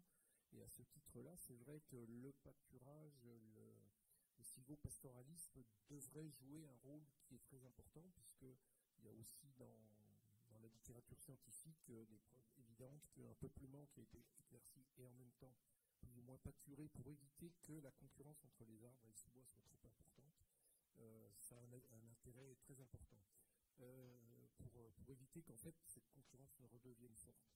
Et puis, dans le, dans le fait d'éclaircir une forêt, il y a aussi le fait qu'il y a moins de biomasse. Par nature, le feu, si jamais il se produit, sera beaucoup moins violent. Si le feu est moins violent, il aura beaucoup moins d'effet sur le sol. Et ce qu'on n'a pas dit quand on parlait de bilan carbone, ben, c'est qu'un seul incendie très violent dans un peuplement très dense, donc un, incendie qui va brûler profondément le sol, il peut faire perdre l'équivalent de 100 ou 150 ans de stockage de carbone dans ce sol. Nous, on, a étudié ça de façon très détaillée dans un projet européen. Ce qu'on a vu, c'est que dans une forêt méditerranéenne moyenne, grosso modo, il faut 50 ans, quand le stock de carbone n'a pas été trop profondément détruit, 50 ans pour le reconstituer à l'identique. Mais il faut entre 150 et 200 ans pour que ce stock augmente de façon significative au-delà de ce qu'il était avant. Donc, quand on parlait de problèmes à 30 ans pour le bilan carbone, des actions forestières, quelles qu'elles soient, quel que soit le motif, si on éclaircit pour fournir de la biomasse, ou si on éclaircit pour la biodiversité, ou si on éclaircit pour éviter qu'une forêt dépérisse, si cette action est combinée avec des actions contre l'incendie pour limiter la puissance des incendies et que ça permet de sauver cette partie du carbone dans le sol, euh, l'effet d'évitement de perte de carbone par les incendies, ça a une incidence qui est finalement beaucoup plus importante en, carbone total que la simple conservation de la productivité de la forêt. C'est de l'ordre de 4 ou 5 fois plus. Donc il ne faut pas oublier que dans nos milieux méditerranéens, un climat plus chaud, plus sec, ça veut dire beaucoup plus de risques d'incendie. Comme je vous l'ai dit, et ça on l'a mesuré, on est en train de calculer en ce moment, mais on a déjà les premiers chiffres, la quantité de biomasse morte présente actuellement dans les sous-bois de la forêt méditerranéenne, avec les trois années de très grande sécheresse qu'on a vécues entre 2015 et 2017, c'est énorme. C'est une biomasse qui représente entre 20 et 30% de la biomasse des sous-bois par endroit. Et ça, c'est une bombe. Si un incendie démarre là-dedans, on ne l'arrêtera plus parce que c'est le combustible idéal. Et comme ces événements risquent de se répéter, le fait de gérer cette forêt en limitant le stress hydrique, donc la biomasse morte, donc le risque d'incendie et la violence potentielle des incendies, ça a en soi une action extrêmement bénéfique à long terme et sur la survie de la forêt, sur la fertilité des sols qui permettra à la forêt derrière l'incendie de se régénérer, et puis, de continuer à pousser, et puis donc sur le bilan carbone total. Et donc, euh, en ce qui concerne les incendies, j'ajoute qu'on a coutume de dire que la forêt méditerranéenne, c'est pas grave si elle brûle, puisqu'elle se régénère, elle a toujours brûlé, plus ou moins, et donc elle est capable de se régénérer. Je dirais ça a eu été vrai. Malheureusement, dans les dernières études que nous avons faites, on constate que, par exemple, sur les incendies de ces dix dernières années, euh, il y a entre un quart et un tiers de la surface où on n'observe pas cette régénération, y compris parmi les espèces comme le d'Alep, qui étaient traditionnellement celles qui se régénéraient le plus derrière les incendies. Pourquoi?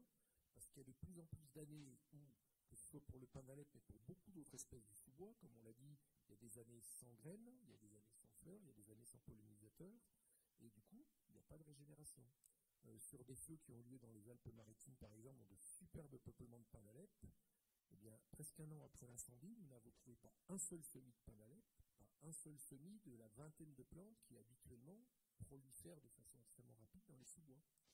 Donc, on va aller de plus en plus vers des années blanches en termes de régénération. Donc, on n'est pas du, pas tout une garantie que si elle brûle, la forêt méditerranéenne se régénère à l'identique. Alors, il y aura toujours de la végétation, mais entre une garrigue basse et une forêt, ce n'est pas du tout le même bilan carbone, ce n'est pas du tout le même intérêt paysager et ce n'est pas du tout la même valeur économique. Donc n'oublions pas qu'un des aspects les plus importants en termes de gestion d'avenir et d'action à faire pour la forêt méditerranéenne, et je précise pour toutes les forêts qui vont devenir bientôt méditerranéennes, on c'est d'éviter qu'elles brûlent. Et comme la forêt méditerranéenne a des atouts parce qu'elle a des espèces résistantes, n'oublions pas que les forêts qui vont devenir méditerranéennes ont des, espèces qui ne sont pas résistantes au feu, qui n'ont pas les stratégies de régénération. Et donc, les dégâts d'incendie risquent d'être beaucoup plus importants qu'ils ne sont dans la forêt méditerranéenne actuelle. Donc, le risque d'incendie, c'est une des principales choses dont il va falloir tenir compte à l'avenir.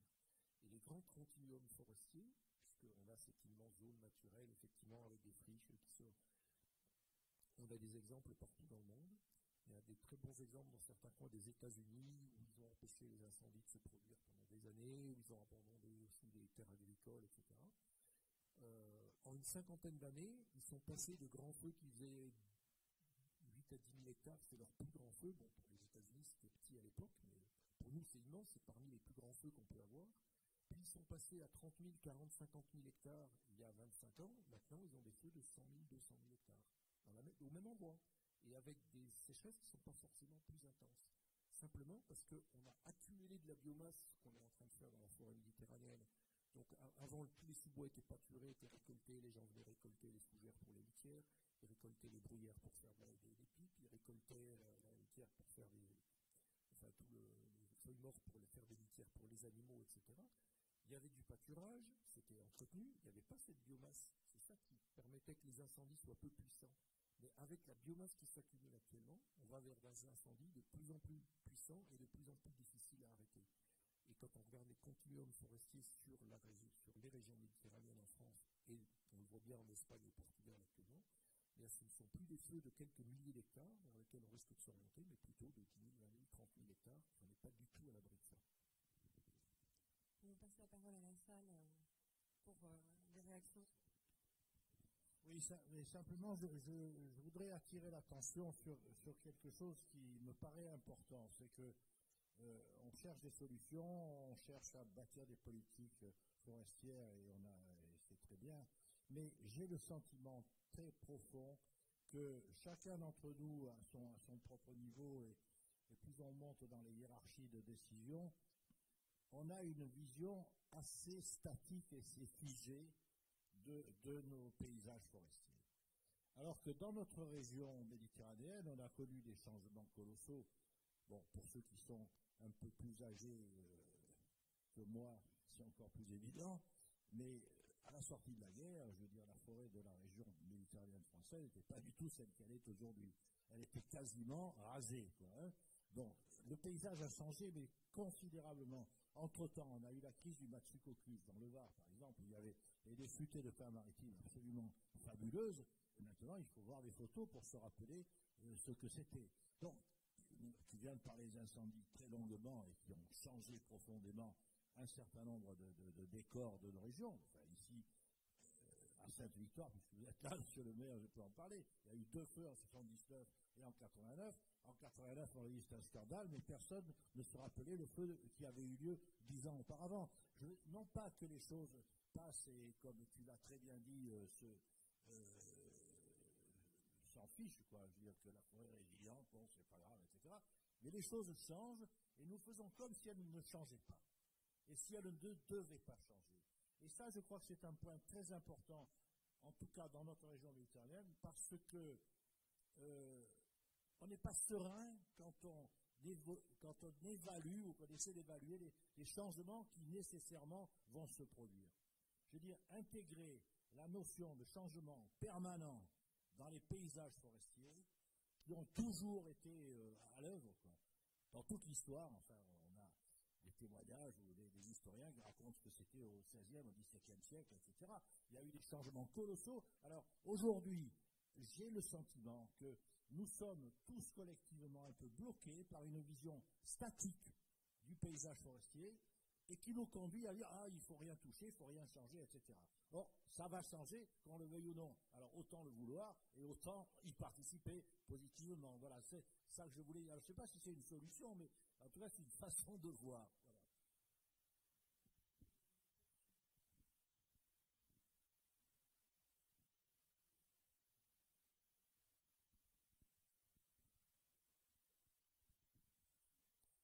Voilà, tout à l'heure, on a parlé de soins, et ça, je trouvais que vraiment très intéressant, cette question de soigner nos forêts. Mais ce qu'on n'a pas beaucoup dit, c'est la diversité de la forêt méditerranéenne. On a parlé de grandes statistiques sur le dépérissement, sur la productivité euh, par hectare, etc., etc. Ce qu'on n'a pas suffisamment dit, à mon avis, c'est que le soin d'une forêt, c'est un soin particulier sur un site particulier, selon qu'il a plus ou moins de terre, qu'il est exposé au sud ou au nord, qu'il est proche d'une ville avec euh, beaucoup de fréquentation ou au contraire assez éloigné, euh, selon euh, le gibier, selon l'histoire, les, cultures qui ont eu lieu sur ce, sur ce site il y a un siècle ou il y a seulement 50 ans. Et donc, en fait, là où je veux en venir, c'est que c'est quand même ce soin donc, qui existait peut-être un peu trop hein, au 19e siècle, c'était la famine, hein. on prenait tout ce qu'il y avait dans la forêt. Donc on est passé de cette époque où on en prenait un petit peu trop soin, si on peut dire, à euh, aujourd'hui où euh, ben, on, a, beaucoup de difficultés, il y a beaucoup moins de gens qui s'en occupent. Et donc, est-ce qu'une des solutions ne, serait pas, ne passerait pas par des conseils communication sur, comme on, fait sur les jardins, par exemple, quand on dit, ben voilà, euh, c'est le printemps, plantez vos tulipes dans tel endroit, et puis si vous voulez mettre des rhododendrons, il faudra avoir de la terre de bruyère. Bon. Et ben de la même façon, on pourrait dire, euh, dans les forêts, dans tel genre d'endroit, si c'est un vallon, si c'est un ibac, si c'est un adret, il faudrait agir de telle et telle manière. Et puis s'il y a des gens qui se promènent, on pourrait faire ceci et cela. Et, euh, et pour la biodiversité, c'est la même chose. On a une biodiversité absolument fantastique sur cette forêt méditerranéenne, mais euh, il y a des endroits qu'il faut euh, gérer d'une certaine façon, et puis d'autres, c'est tout à fait l'inverse. Donc c'est difficile de faire, bien sûr, il faut qu'il y ait une politique nationale ou régionale, mais en même temps, c'est difficile de faire de grandes généralités. Et est-ce qu'il ne faudrait pas plutôt insister sur euh, toutes ces pratiques qui sont vraiment adaptées à tel et tel endroit, tel site.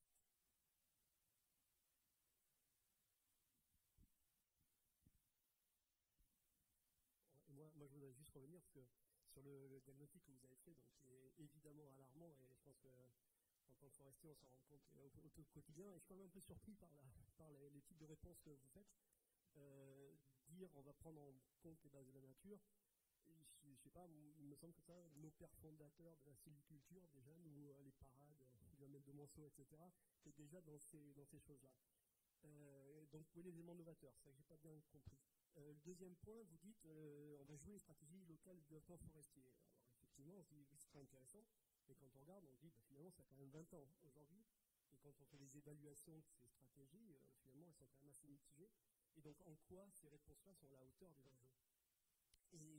Troisième point, du coup, vous dites qu'il faut un plan Marshall. Alors ça, je trouve ça intéressant c'est mobilisateur, c'est important. Euh, et ma question, c'est du coup, euh, si on arrivait à mobiliser ces, budgets de 5 milliards par an, euh, quelles seraient les dépenses que vous jugeriez prioritaires, les investissements? J'ai compris qu'on avait cassé le thermomètre, c'est pas grave, on va s'endetter, on remboursera, mais on sort de l'assiette, donc c'est pas très grave. Malgré tout, il faudra quand même le rembourser un jour. Mais, sinon, au niveau de la dépense, comment vous raisonnez les priorités en termes de dépenses Je veux que vous répondiez brièvement, chacun. Alors, c'est, tout ce qui fait la différence avec un rapport d'Enart ou un discours politique général. Je rappelle que on a voulu principalement orienter la discussion pour qu'elle ait lieu sur un certain nombre de points. C'est-à-dire, on pense que ces points-là, on gagne du temps si on rentre par là. Si on rentre par la notion de la nature, parce que si on rentre par la notion de mise en gestion, immédiatement, derrière la mise en gestion, il est évident qu'aujourd'hui, en particulier dans la forêt méditerranéenne, il n'y aura pas 100% du territoire où ils se leveront des gens qui disent on attendait qu'on nous propose des solutions, on va les mettre en œuvre. Je ne sais pas si c'est 10%, 20% ou 30%. Ce qui amène obligatoirement aussi à se réfléchir à comment, quel regard on porte sur des centaines de milliers d'hectares où de toute façon, il n'y aura pas de gestion. Est-ce qu'on considère que c'est une ressource de nature sauvage? Est-ce qu'on dit c'est dommage ou on dit ben, c'est très bien Parce qu'on a aussi besoin en Europe de retrouver partout des grands espaces de nature sauvage dont on sait qu'il y a toute une partie de la biodiversité, toute une partie de conservation de la nature qui peut se faire que dans ces espaces-là. Mais se pose tout de suite la question d'où sont les hommes? Et ensuite, ben non, d'abord parce que dans le travail de la fabrique, il y a 30 personnes et autant de points de vue quand on reprend la casquette qui sont très différent. Quand il y a le directeur de la Caisse des dépôts et consignations, la société forestière, et qu'il y a le directeur de la Fédération des communes forestières et l'ancien directeur du, CNPF, la propriété forestière, plus des professeurs, plus des gens des associations environnementales, il est évident que si c'était pour arriver à répondre aux questions que vous posez, ce n'était pas la peine qu'on engage cette démarche. Sinon, il y a déjà quelque chose qui existe, c'est le Conseil supérieur de la forêt et du bois, et c'est euh, le plan régional de la forêt et du bois. Et c'est justement parce qu'on avait confiance que ça marchait pas ou pas suffisamment qu'on a dit on va faire les choses différemment. Allez, comment dire? On a allumé les projecteurs, on a dit voilà ce que nous on pense voir. je dirais maintenant, débrouillez-vous avec ces questions. Soit vous considérez que c'est des bonnes questions et vous vous débrouillez pour les prendre en charge, et encore une fois, y compris la question de fond, est-ce qu'on doit s'occuper de toutes les forêts? Est-ce qu'on doit les mettre en gestion? Quelle est la part de ce qu'on doit laisser aux sauvages? Est-ce qu'on en a les moyens? Au début de mon intervention, j'ai dit quelle forêt voulons-nous? Mais moi, à la fin de cette démarche d'échange, je me demande si la bonne question, c'est pas quelle forêt pourrons-nous? Parce qu'on est quand même sacrément orgueilleux d'imaginer qu'on arriverait à tout faire, à tout maîtriser, d'autant que, excusez-moi, mesdames, messieurs, mais en matière de lien avec la forêt, de lien avec la nature et de lien avec la planète, on traîne quand même un sacré paquet de casseroles. Le changement climatique, ça n'est pas tombé euh, la décision des dieux ou euh, des aliens. Hein. C'est nous qui avons mis le, désordre. Donc, pour moi, moi, j'ai pas, pas de réponse à ce que vous faites, à, la question que vous posez, parce que là, vous inversez les rôles. De nouveau, vous êtes en train de demander à quelques personnes qui seraient des experts d'apporter des solutions. je pense qu'on est dans une complexité de la société, qui fait que c'est aussi l'échec des experts. Excuse-moi, mon ami, euh, mais tu pourras peut-être raconter ton expérience d'expert. En tout cas, moi je dis qu'en matière d'expert, choix des essences euh, par rapport au changement climatique, je rends mon tablier. Parce que je ne pense pas qu'on soit capable, en ne parlant qu'en scientifique et expert, d'apporter des solutions. Il y a toute la dimension de la démocratie derrière qu'il faut rajouter. Brièvement, s'il vous plaît. Euh, j'aime bien la question qui vient d'être posée. Ça marcherait maintenant alors qu'on en parle depuis si longtemps? Donc, quand Hervé m'interpelle, euh, je voudrais euh, citer euh, le rapport auquel j'ai contribué lorsque j'étais au ministère de l'Agriculture, de faire un bilan des rapports sur la forêt. Sur 40 ans, sur 30 ans, 240 rapports, ça fait 8 par an. Et ces rapports partageaient le plus souvent les mêmes constats et portaient les mêmes propositions. Et si ça n'a pas été suivi des faits, c'est bien parce que les politiques ne se sont pas saisis de ces constats et de ces propositions et n'ont pas considéré que ça méritait l'importance que de fait ça a. Quand on entend Michel Ventier, alors je le dis parce qu'il n'écoute pas, mais Michel Ventier est un peu pessimiste quand même. Mais quand on l'entend parler comme il l'a fait, on comprend que maintenant il y a vraiment une urgence et il faut passer des paroles aux actes. Quelqu'un a dit il faut rappeler aux politiques leur responsabilité. Oui, nous avons entrepris de le faire à l'Association Forêt Méditerranéenne sur la question des incendies de forêt en diffusant une note d'alerte et de proposition sur ce thème des méga-feux qui sont aujourd'hui une menace terrible et vraiment très inquiétante. Euh, donc passer de la parole aux actes et le pire n'est pas une fatalité. Et si on se mobilise, euh, citoyens, euh, représentants de la société civile, élus, euh, techniciens, pour porter ce message et construire ces solutions, encore une fois certainement au niveau des territoires, on doit pouvoir y arriver. Alors je ne peux pas m'empêcher de faire une petite publicité pour notre association. Son objectif, c'est vraiment de mettre les gens en réseau, en, situation de dialogue et d'intelligence collective. Tout à l'heure, nous avions un conseil d'administration, nous avons retenu cette formule, non pas le combat, mais le débat. Et notre association veut aider à faire passer d'une situation d'affrontement où on s'enverrait des invectives, des solutions toutes faites et où s'exprimeraient des conflits, à euh, une dimension de débat où on travaille, on réfléchit ensemble pour construire cet avenir meilleur dont, on a tracé quelques grandes lignes de progrès, mais qui méritent d'être encore euh, précisées et prises en compte au plus haut niveau euh, des politiques. Merci. Euh, je voudrais répondre sur les soins forestiers de proximité. en fait, c'est quelque chose qui se pratique dont on parle peu, peut-être pas assez, mais ça se pratique. Euh, dans certains territoires, euh, il y a effectivement des fonds de qui font l'objet d'une étude très attentive, de discussions sur, bon, est-ce qu'on va, est qu'on va privilégier cette essence-là ou non? Alors, nous, on le fait sur le Grand Sud Saint-Victoire et sur la face sud, le Piron de Saint-Victoire face sud, il y a toute une réflexion qui est engagée euh, sur que fait-on du panarep? Jusqu'où laisse-t-on aller le panarep? Et quelles espèces on aimerait voir coloniser sur les forêts? Donc on fait l'arbitre euh, dans ce cadre-là, mais ça demande beaucoup d'énergie, beaucoup de temps, beaucoup d'implication des partenaires, nous, puis même au niveau de l'Office national des forêts, ça demande beaucoup de, beaucoup de travail. Hein. Donc on ne peut pas généraliser ce travail-là. Il faut en faire des exemples qui vont servir en fait euh, à, généraliser plus tard avec des moyens moindres, une expérience comme celle-là demande beaucoup, beaucoup d'énergie. Oui, et dans l'intérêt d'avoir des sites un peu modèles, expérimentaux, c'est aussi le fait, vous en avez parlé tout à l'heure, de la communication.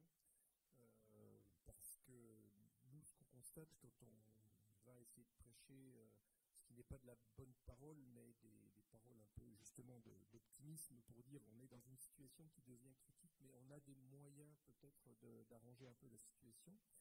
Euh, on se heurte au manque qui paraît des fois sidérant, euh, d'une part de connaissance des problèmes de la forêt de la part de ceux qui sont censés la gérer, puisque je suis souvent invité dans des, des réunions de communautés de communes, dans des parcs naturels régionaux et tout ça, pour discuter de ces sujets. Et il y a encore effectivement des gens qui disent Ah bon, le changement climatique ça existe, ah bon, ça a sur la nature, euh, bon, ah bon, ouais, on en entend parler, mais enfin bon, c'est bien vague et tout ça. Et malheureusement, il y a quand même encore beaucoup de gens. Et puis une autre chose, en ce qui concerne la communication vis-à-vis du public en général, mais aussi des techniques vis-à-vis des élus. Euh, j'ai un exemple très rapidement. Il y a peu de temps, j'étais dans le parc des Préalpes d'Azur, parc naturel régional, il y avait un débat sur la forêt, son état de santé, qu'est-ce qu'on allait pouvoir en faire. Et on était devant un immense versant, plusieurs centaines d'hectares de, de pins, essentiellement avec un peu de feuillu. Et les gens, après avoir bien discuté de toute l'histoire de la forêt, ce qu'on pouvait en faire, ils m'ont passé la parole et je leur dit, mais il n'y a pas quelque chose qui vous paraît bizarre dans cette forêt? Ben pour vous, elle est normale. Ben oui, elle, a toujours été comme ça. Comme ça. Je dis, mais il y a toujours eu un quatre qui était mort dans votre versant comment ça, un sur quatre dire Regardez, prend n'importe quel coin, vous avez un quatre qui est mort, sur pied, mort, et des fois encore avec les aiguilles rouges, des fois tout sec, etc. Ah ben non, mais on n'avait pas vu. Parce qu'en fait, les gens s'habituent tellement à voir la forêt se porter mal, que pour eux, une forêt qui se porte mal, c'est une forêt normale. Et on a l'exemple aussi sur le Panalep, on a l'exemple, etc., des techniciens, y compris de, des CRPF, de l'ONS, etc., qu'on discute, ils regardent les arbres et ils disent, ben non, mais ces arbres, euh, oui, ils sont normaux, pourquoi? Et je dis, nous, on les mesure depuis 20 ans ou 25 ans, ces arbres, on fait des mesures, on fait des photos. Il y a, ben, il y a 20 ans, ils avaient 50% d'aiguilles en plus, de feuilles en plus. Euh, quand on se mettait, quand on passait il y, a, il y a 25 ans sur la forêt de la Sainte-Baume, pouvait toujours chercher un coin de soleil hein, dans la forêt de la Sainte-Baume. maintenant, vous pouvez y aller, hein, il y a du soleil sous la forêt de la Sainte-Baume, hein, il y a du soleil partout. Pourquoi parce qu'il y a des arbres qui sont morts, parce que ceux qui sont vivants, ils ont trois fois moins de feuilles pour les être que ce qu'ils avaient avant, ils ont fait deux fois moins de branches depuis dix ans, etc. Donc les gens s'habituent à voir une situation dégradée. En fait, ils ne se rendent pas compte. Et je ne parle pas de qui meurt dans le sous-bois, parce que ça, ça se voit encore moins. Donc oui, il y a de la communication à faire, il y a beaucoup de soins, et beaucoup de soins à apporter justement à cette communication, et vis-à-vis, y compris des élus, parce que le technicien de l'ENF local dans le parc, là, il disait, je suis très content que vous disiez ça, parce qu'on a coupé 4 ou 5 000 mètres cubes de bois mort ces quelques dernières années, j'arrête pas de crier sur les toits que ça va mal, et personne ne me croit. Voilà, et là je leur ai dit, regardez, il y a un arbre sur quatre qui est mort. Ah oui, bon, les gens trouvaient ça normal. Donc euh, oui, il y, a pas mal de communication à faire pour faire comprendre aux gens qu'on a intérêt à faire quelque chose. On prend dernière euh, série de questions très brièvement, il reste quelques minutes. Euh, je voulais donner. Je voulais revenir sur, sur, ce que vous disiez, ce que vous dites dans votre rapport, euh, et notamment le préambule à vos trois propositions, en fait, qui, me semble être le plus important. C'est-à-dire, effectivement, comment on arrive à, faire enfin, à se lier à la société, à se lier à ces demandes qui sont parfois, parfois, bonnes dans, leur intention non plus, mais qui, qui partent d'un bon sentiment. On a une société qui est intelligente, suffisamment intelligente pour comprendre. Et, et, et, même si, comme vous l'avez présenté dans toute la présentation, les problèmes auxquels font face les forêts, méditerranéennes, mais les autres aussi, euh, sont quand même assez, euh, compliqués. Euh, et ma, ma question, c'est finalement, enfin, ce préambule qui pour moi est finalement le plus important de tout votre rapport, pratiquement. comment on met en place des choses en face alors, Pour reprendre ce que vous avez, vous avez parlé de charte de territoire, charte forestière de territoire, c'est un très bon outil, mais c'est un outil de technicien, enfin, un peu technique. Pas le grand public euh, qui... Alors dans la région, euh, vous avez, je pense, écrit surtout ce préambule en pensant aux oppositions qui peuvent être très virulentes dans certaines zones de région où il y a des conflits production, écologie, en fait. Ici, dans la région, c'est un peu moins le cas. Euh, c'est plus une indifférence, en fait, du grand public qui ne connaît pas, qui pratique les paysages, mais qui ne connaît pas les thématiques forestières. Mais donc, les, les solutions qu'on a entre les mains, qui sont souvent techniques, les chartes forestières, euh, telles que tu viens de le présenter, Michel, de la communication, c'est-à-dire euh, du, monodirectionnel, on donne de l'information au grand public. Pour moi, ça ne répond pas à cette, à cette, demande de la société, à cette société qui a en besoin de, nature, en besoin de comprendre en fait ce qui, va se passer.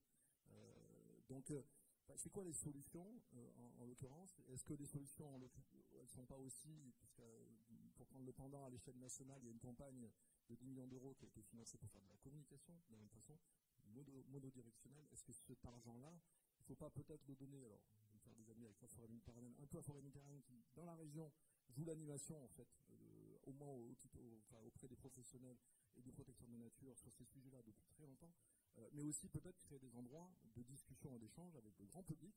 Et à nouveau, tu l'as cité Hervé, euh, l'année prochaine, enfin pour la région méditerranéenne, il y a quand même il y a un certain congrès mondial qui va occuper beaucoup de gens et, pas forcément le, les personnes dans la rue, mais il y a aussi tout ce qui va se passer autour, en fait, qui peut être un, une caisse de résonance pour discuter des questions de nature, de changement climatique, et la forêt a toute sa place là-dedans. Merci Daniel. Tu reviens en, en évoquant tout ça euh, sur euh, les préliminaires du. Ah, il y avait une autre question. Oui. C'est très, très, très bref. Ça va être très bref. Je reviens, euh, j'ai oublié votre nom, sur ce que vous avez dit, de ne pas devoir faire ce problème de la grenouille qu'on met dans l'eau tiède, qu'on monte doucement, qu'on plonge dans l'eau chaude direct. Donc, ce fait de ne pas voir, il y a quelque chose de primordial que je vérifie depuis 12 ans exactement. On a perdu la qualité de l'ensoleillement. Et pour la forêt méditerranéenne, c'est la clé. Il y a beaucoup d'arbres qui, vont, qui sont pionniers, qui ont besoin de soleil. Les oliviers vont suivre derrière. On a perdu l'ensoleillement. Depuis le début de l'année, ça se voit particulièrement. Donc ça porte un nom, c'est l'assombrissement global qui est en train d'être euh, fait, qui porte un nom aussi. Euh, il y a des nouveaux nuages qui ont été reconnus par l'OMM hein, exactement le 23 mars 2017, qui s'appellent homogenitus, qui font un, toit au-dessus de nous. Donc au début, le toit il fait chaud, mais si le toit augmente d'épaisseur, au bout d'un moment, on va un refroidissement. Et il faut s'occuper de ça en priorité. Donc je suis un spécialiste de la disparition des abeilles. Les abeilles, ici muselier, viennent donner 700 millions pour aider les abeilles, qui vont passer la poubelle. Il faut qu'ils fassent un retour d'expérience. Ça ne marchera pas. Je prends les abeilles de Marseille, depuis de Paris ou plein d'endroits.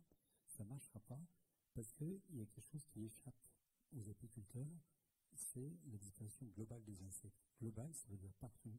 Et donc toute solution, même si elle est généreuse, qui se fait localement, ne marchera pas contre le global. Le global, c'est l'assombrissement je vous en parlerai après. Je réponds sur euh, le, dialogue à, à, nouer avec la société. Euh, C'était euh, le point de départ du travail du groupe La Fabrique. On a étendu après les sujets, mais notre première problématique, c'était le triptyque forêt, forestier, société, et arriver à recréer ce lien positif, harmonieux. Les réponses que l'on peut faire sont de trois ordres. Premièrement, un groupe de travail national avec des forestiers issus de France Bois Forêt, par exemple, interprofession nationale, le ministère, les grands organismes, et les représentants des organisations non gouvernementales euh, en charge de l'écologie qui le voudront bien pour aborder à ce niveau national les grands sujets. Le deuxième, c'est au niveau des territoires. Pense que là, à proximité d'une forêt, euh, faire euh, un travail en commun avec les riverains, avec les usagers, avec les porteurs du projet euh, local, c'est un moyen de recréer ce lien.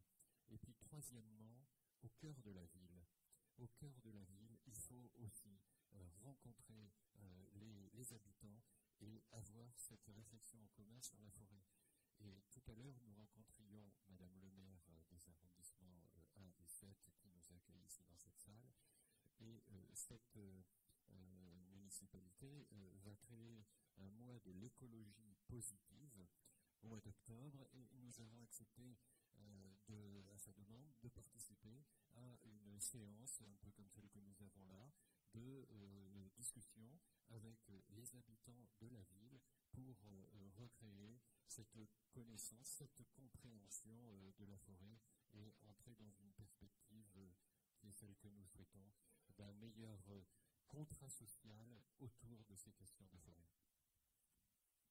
Alors, quand je parlais de communication, je ne parlais pas du tout de communication à sens unique. Je donnais un petit exemple très court. On nous a beaucoup interrogé ces derniers temps sur l'intérêt des forêts urbaines, de retrait des forêts urbaines. Donc il y a des plans dans un certain nombre de villes pour remettre des, des arbres, pas seulement quelques arbres, mais des, des, petites forêts, même toutes petites, et en particulier de végétaliser les cours d'école qui sont bétonnés, et de remettre tout ça. Et donc je ai dit sur le plan écologique c'est bien, sur le plan thermique c'est encore mieux, les îlots de chaleur urbaine ça va être une des pires choses, surtout en zone méditerranéenne. C'est des, des, des, pics qui vont dépasser 50 degrés euh, au cours des, décennies à venir euh, pendant les pics de chaleur.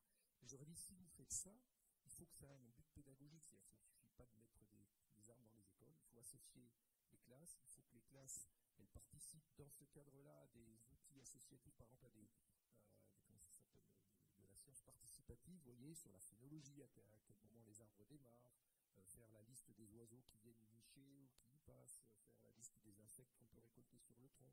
Il faut, et après, il parlait par exemple aussi des voies sur berge à Paris, il y a une des voies sur berge, je vais en un grand linéaire.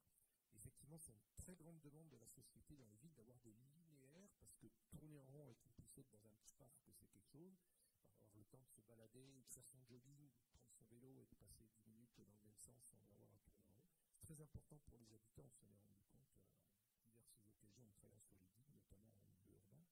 Et donc, voilà, la communication, c'est pas juste dire aux gens il y a un problème, c'est de faire de la communication réactive, comme on dit positive, en disant voilà, on fait des actions, et ces actions, on en profite pour faire de la pédagogie, entre autres avec les enfants, parce que on voit bien que c'est les jeunes actuellement qui sont en train peut-être de faire exploser le vieux système au niveau écologique.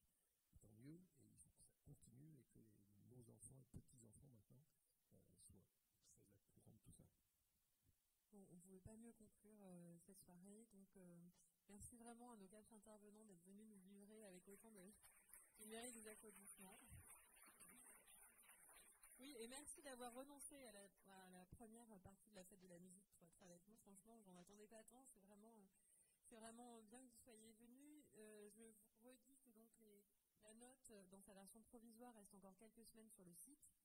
Donc, euh, je me ferai un plaisir de transférer les commentaires euh, à ces auteurs et la vidéo sera sur notre site aussi dans quelques jours. Donc, vous pouvez la regarder ou l'envoyer à vos amis pour diffuser les messages sur la forêt. Voilà, merci encore. C'est une bonne soirée.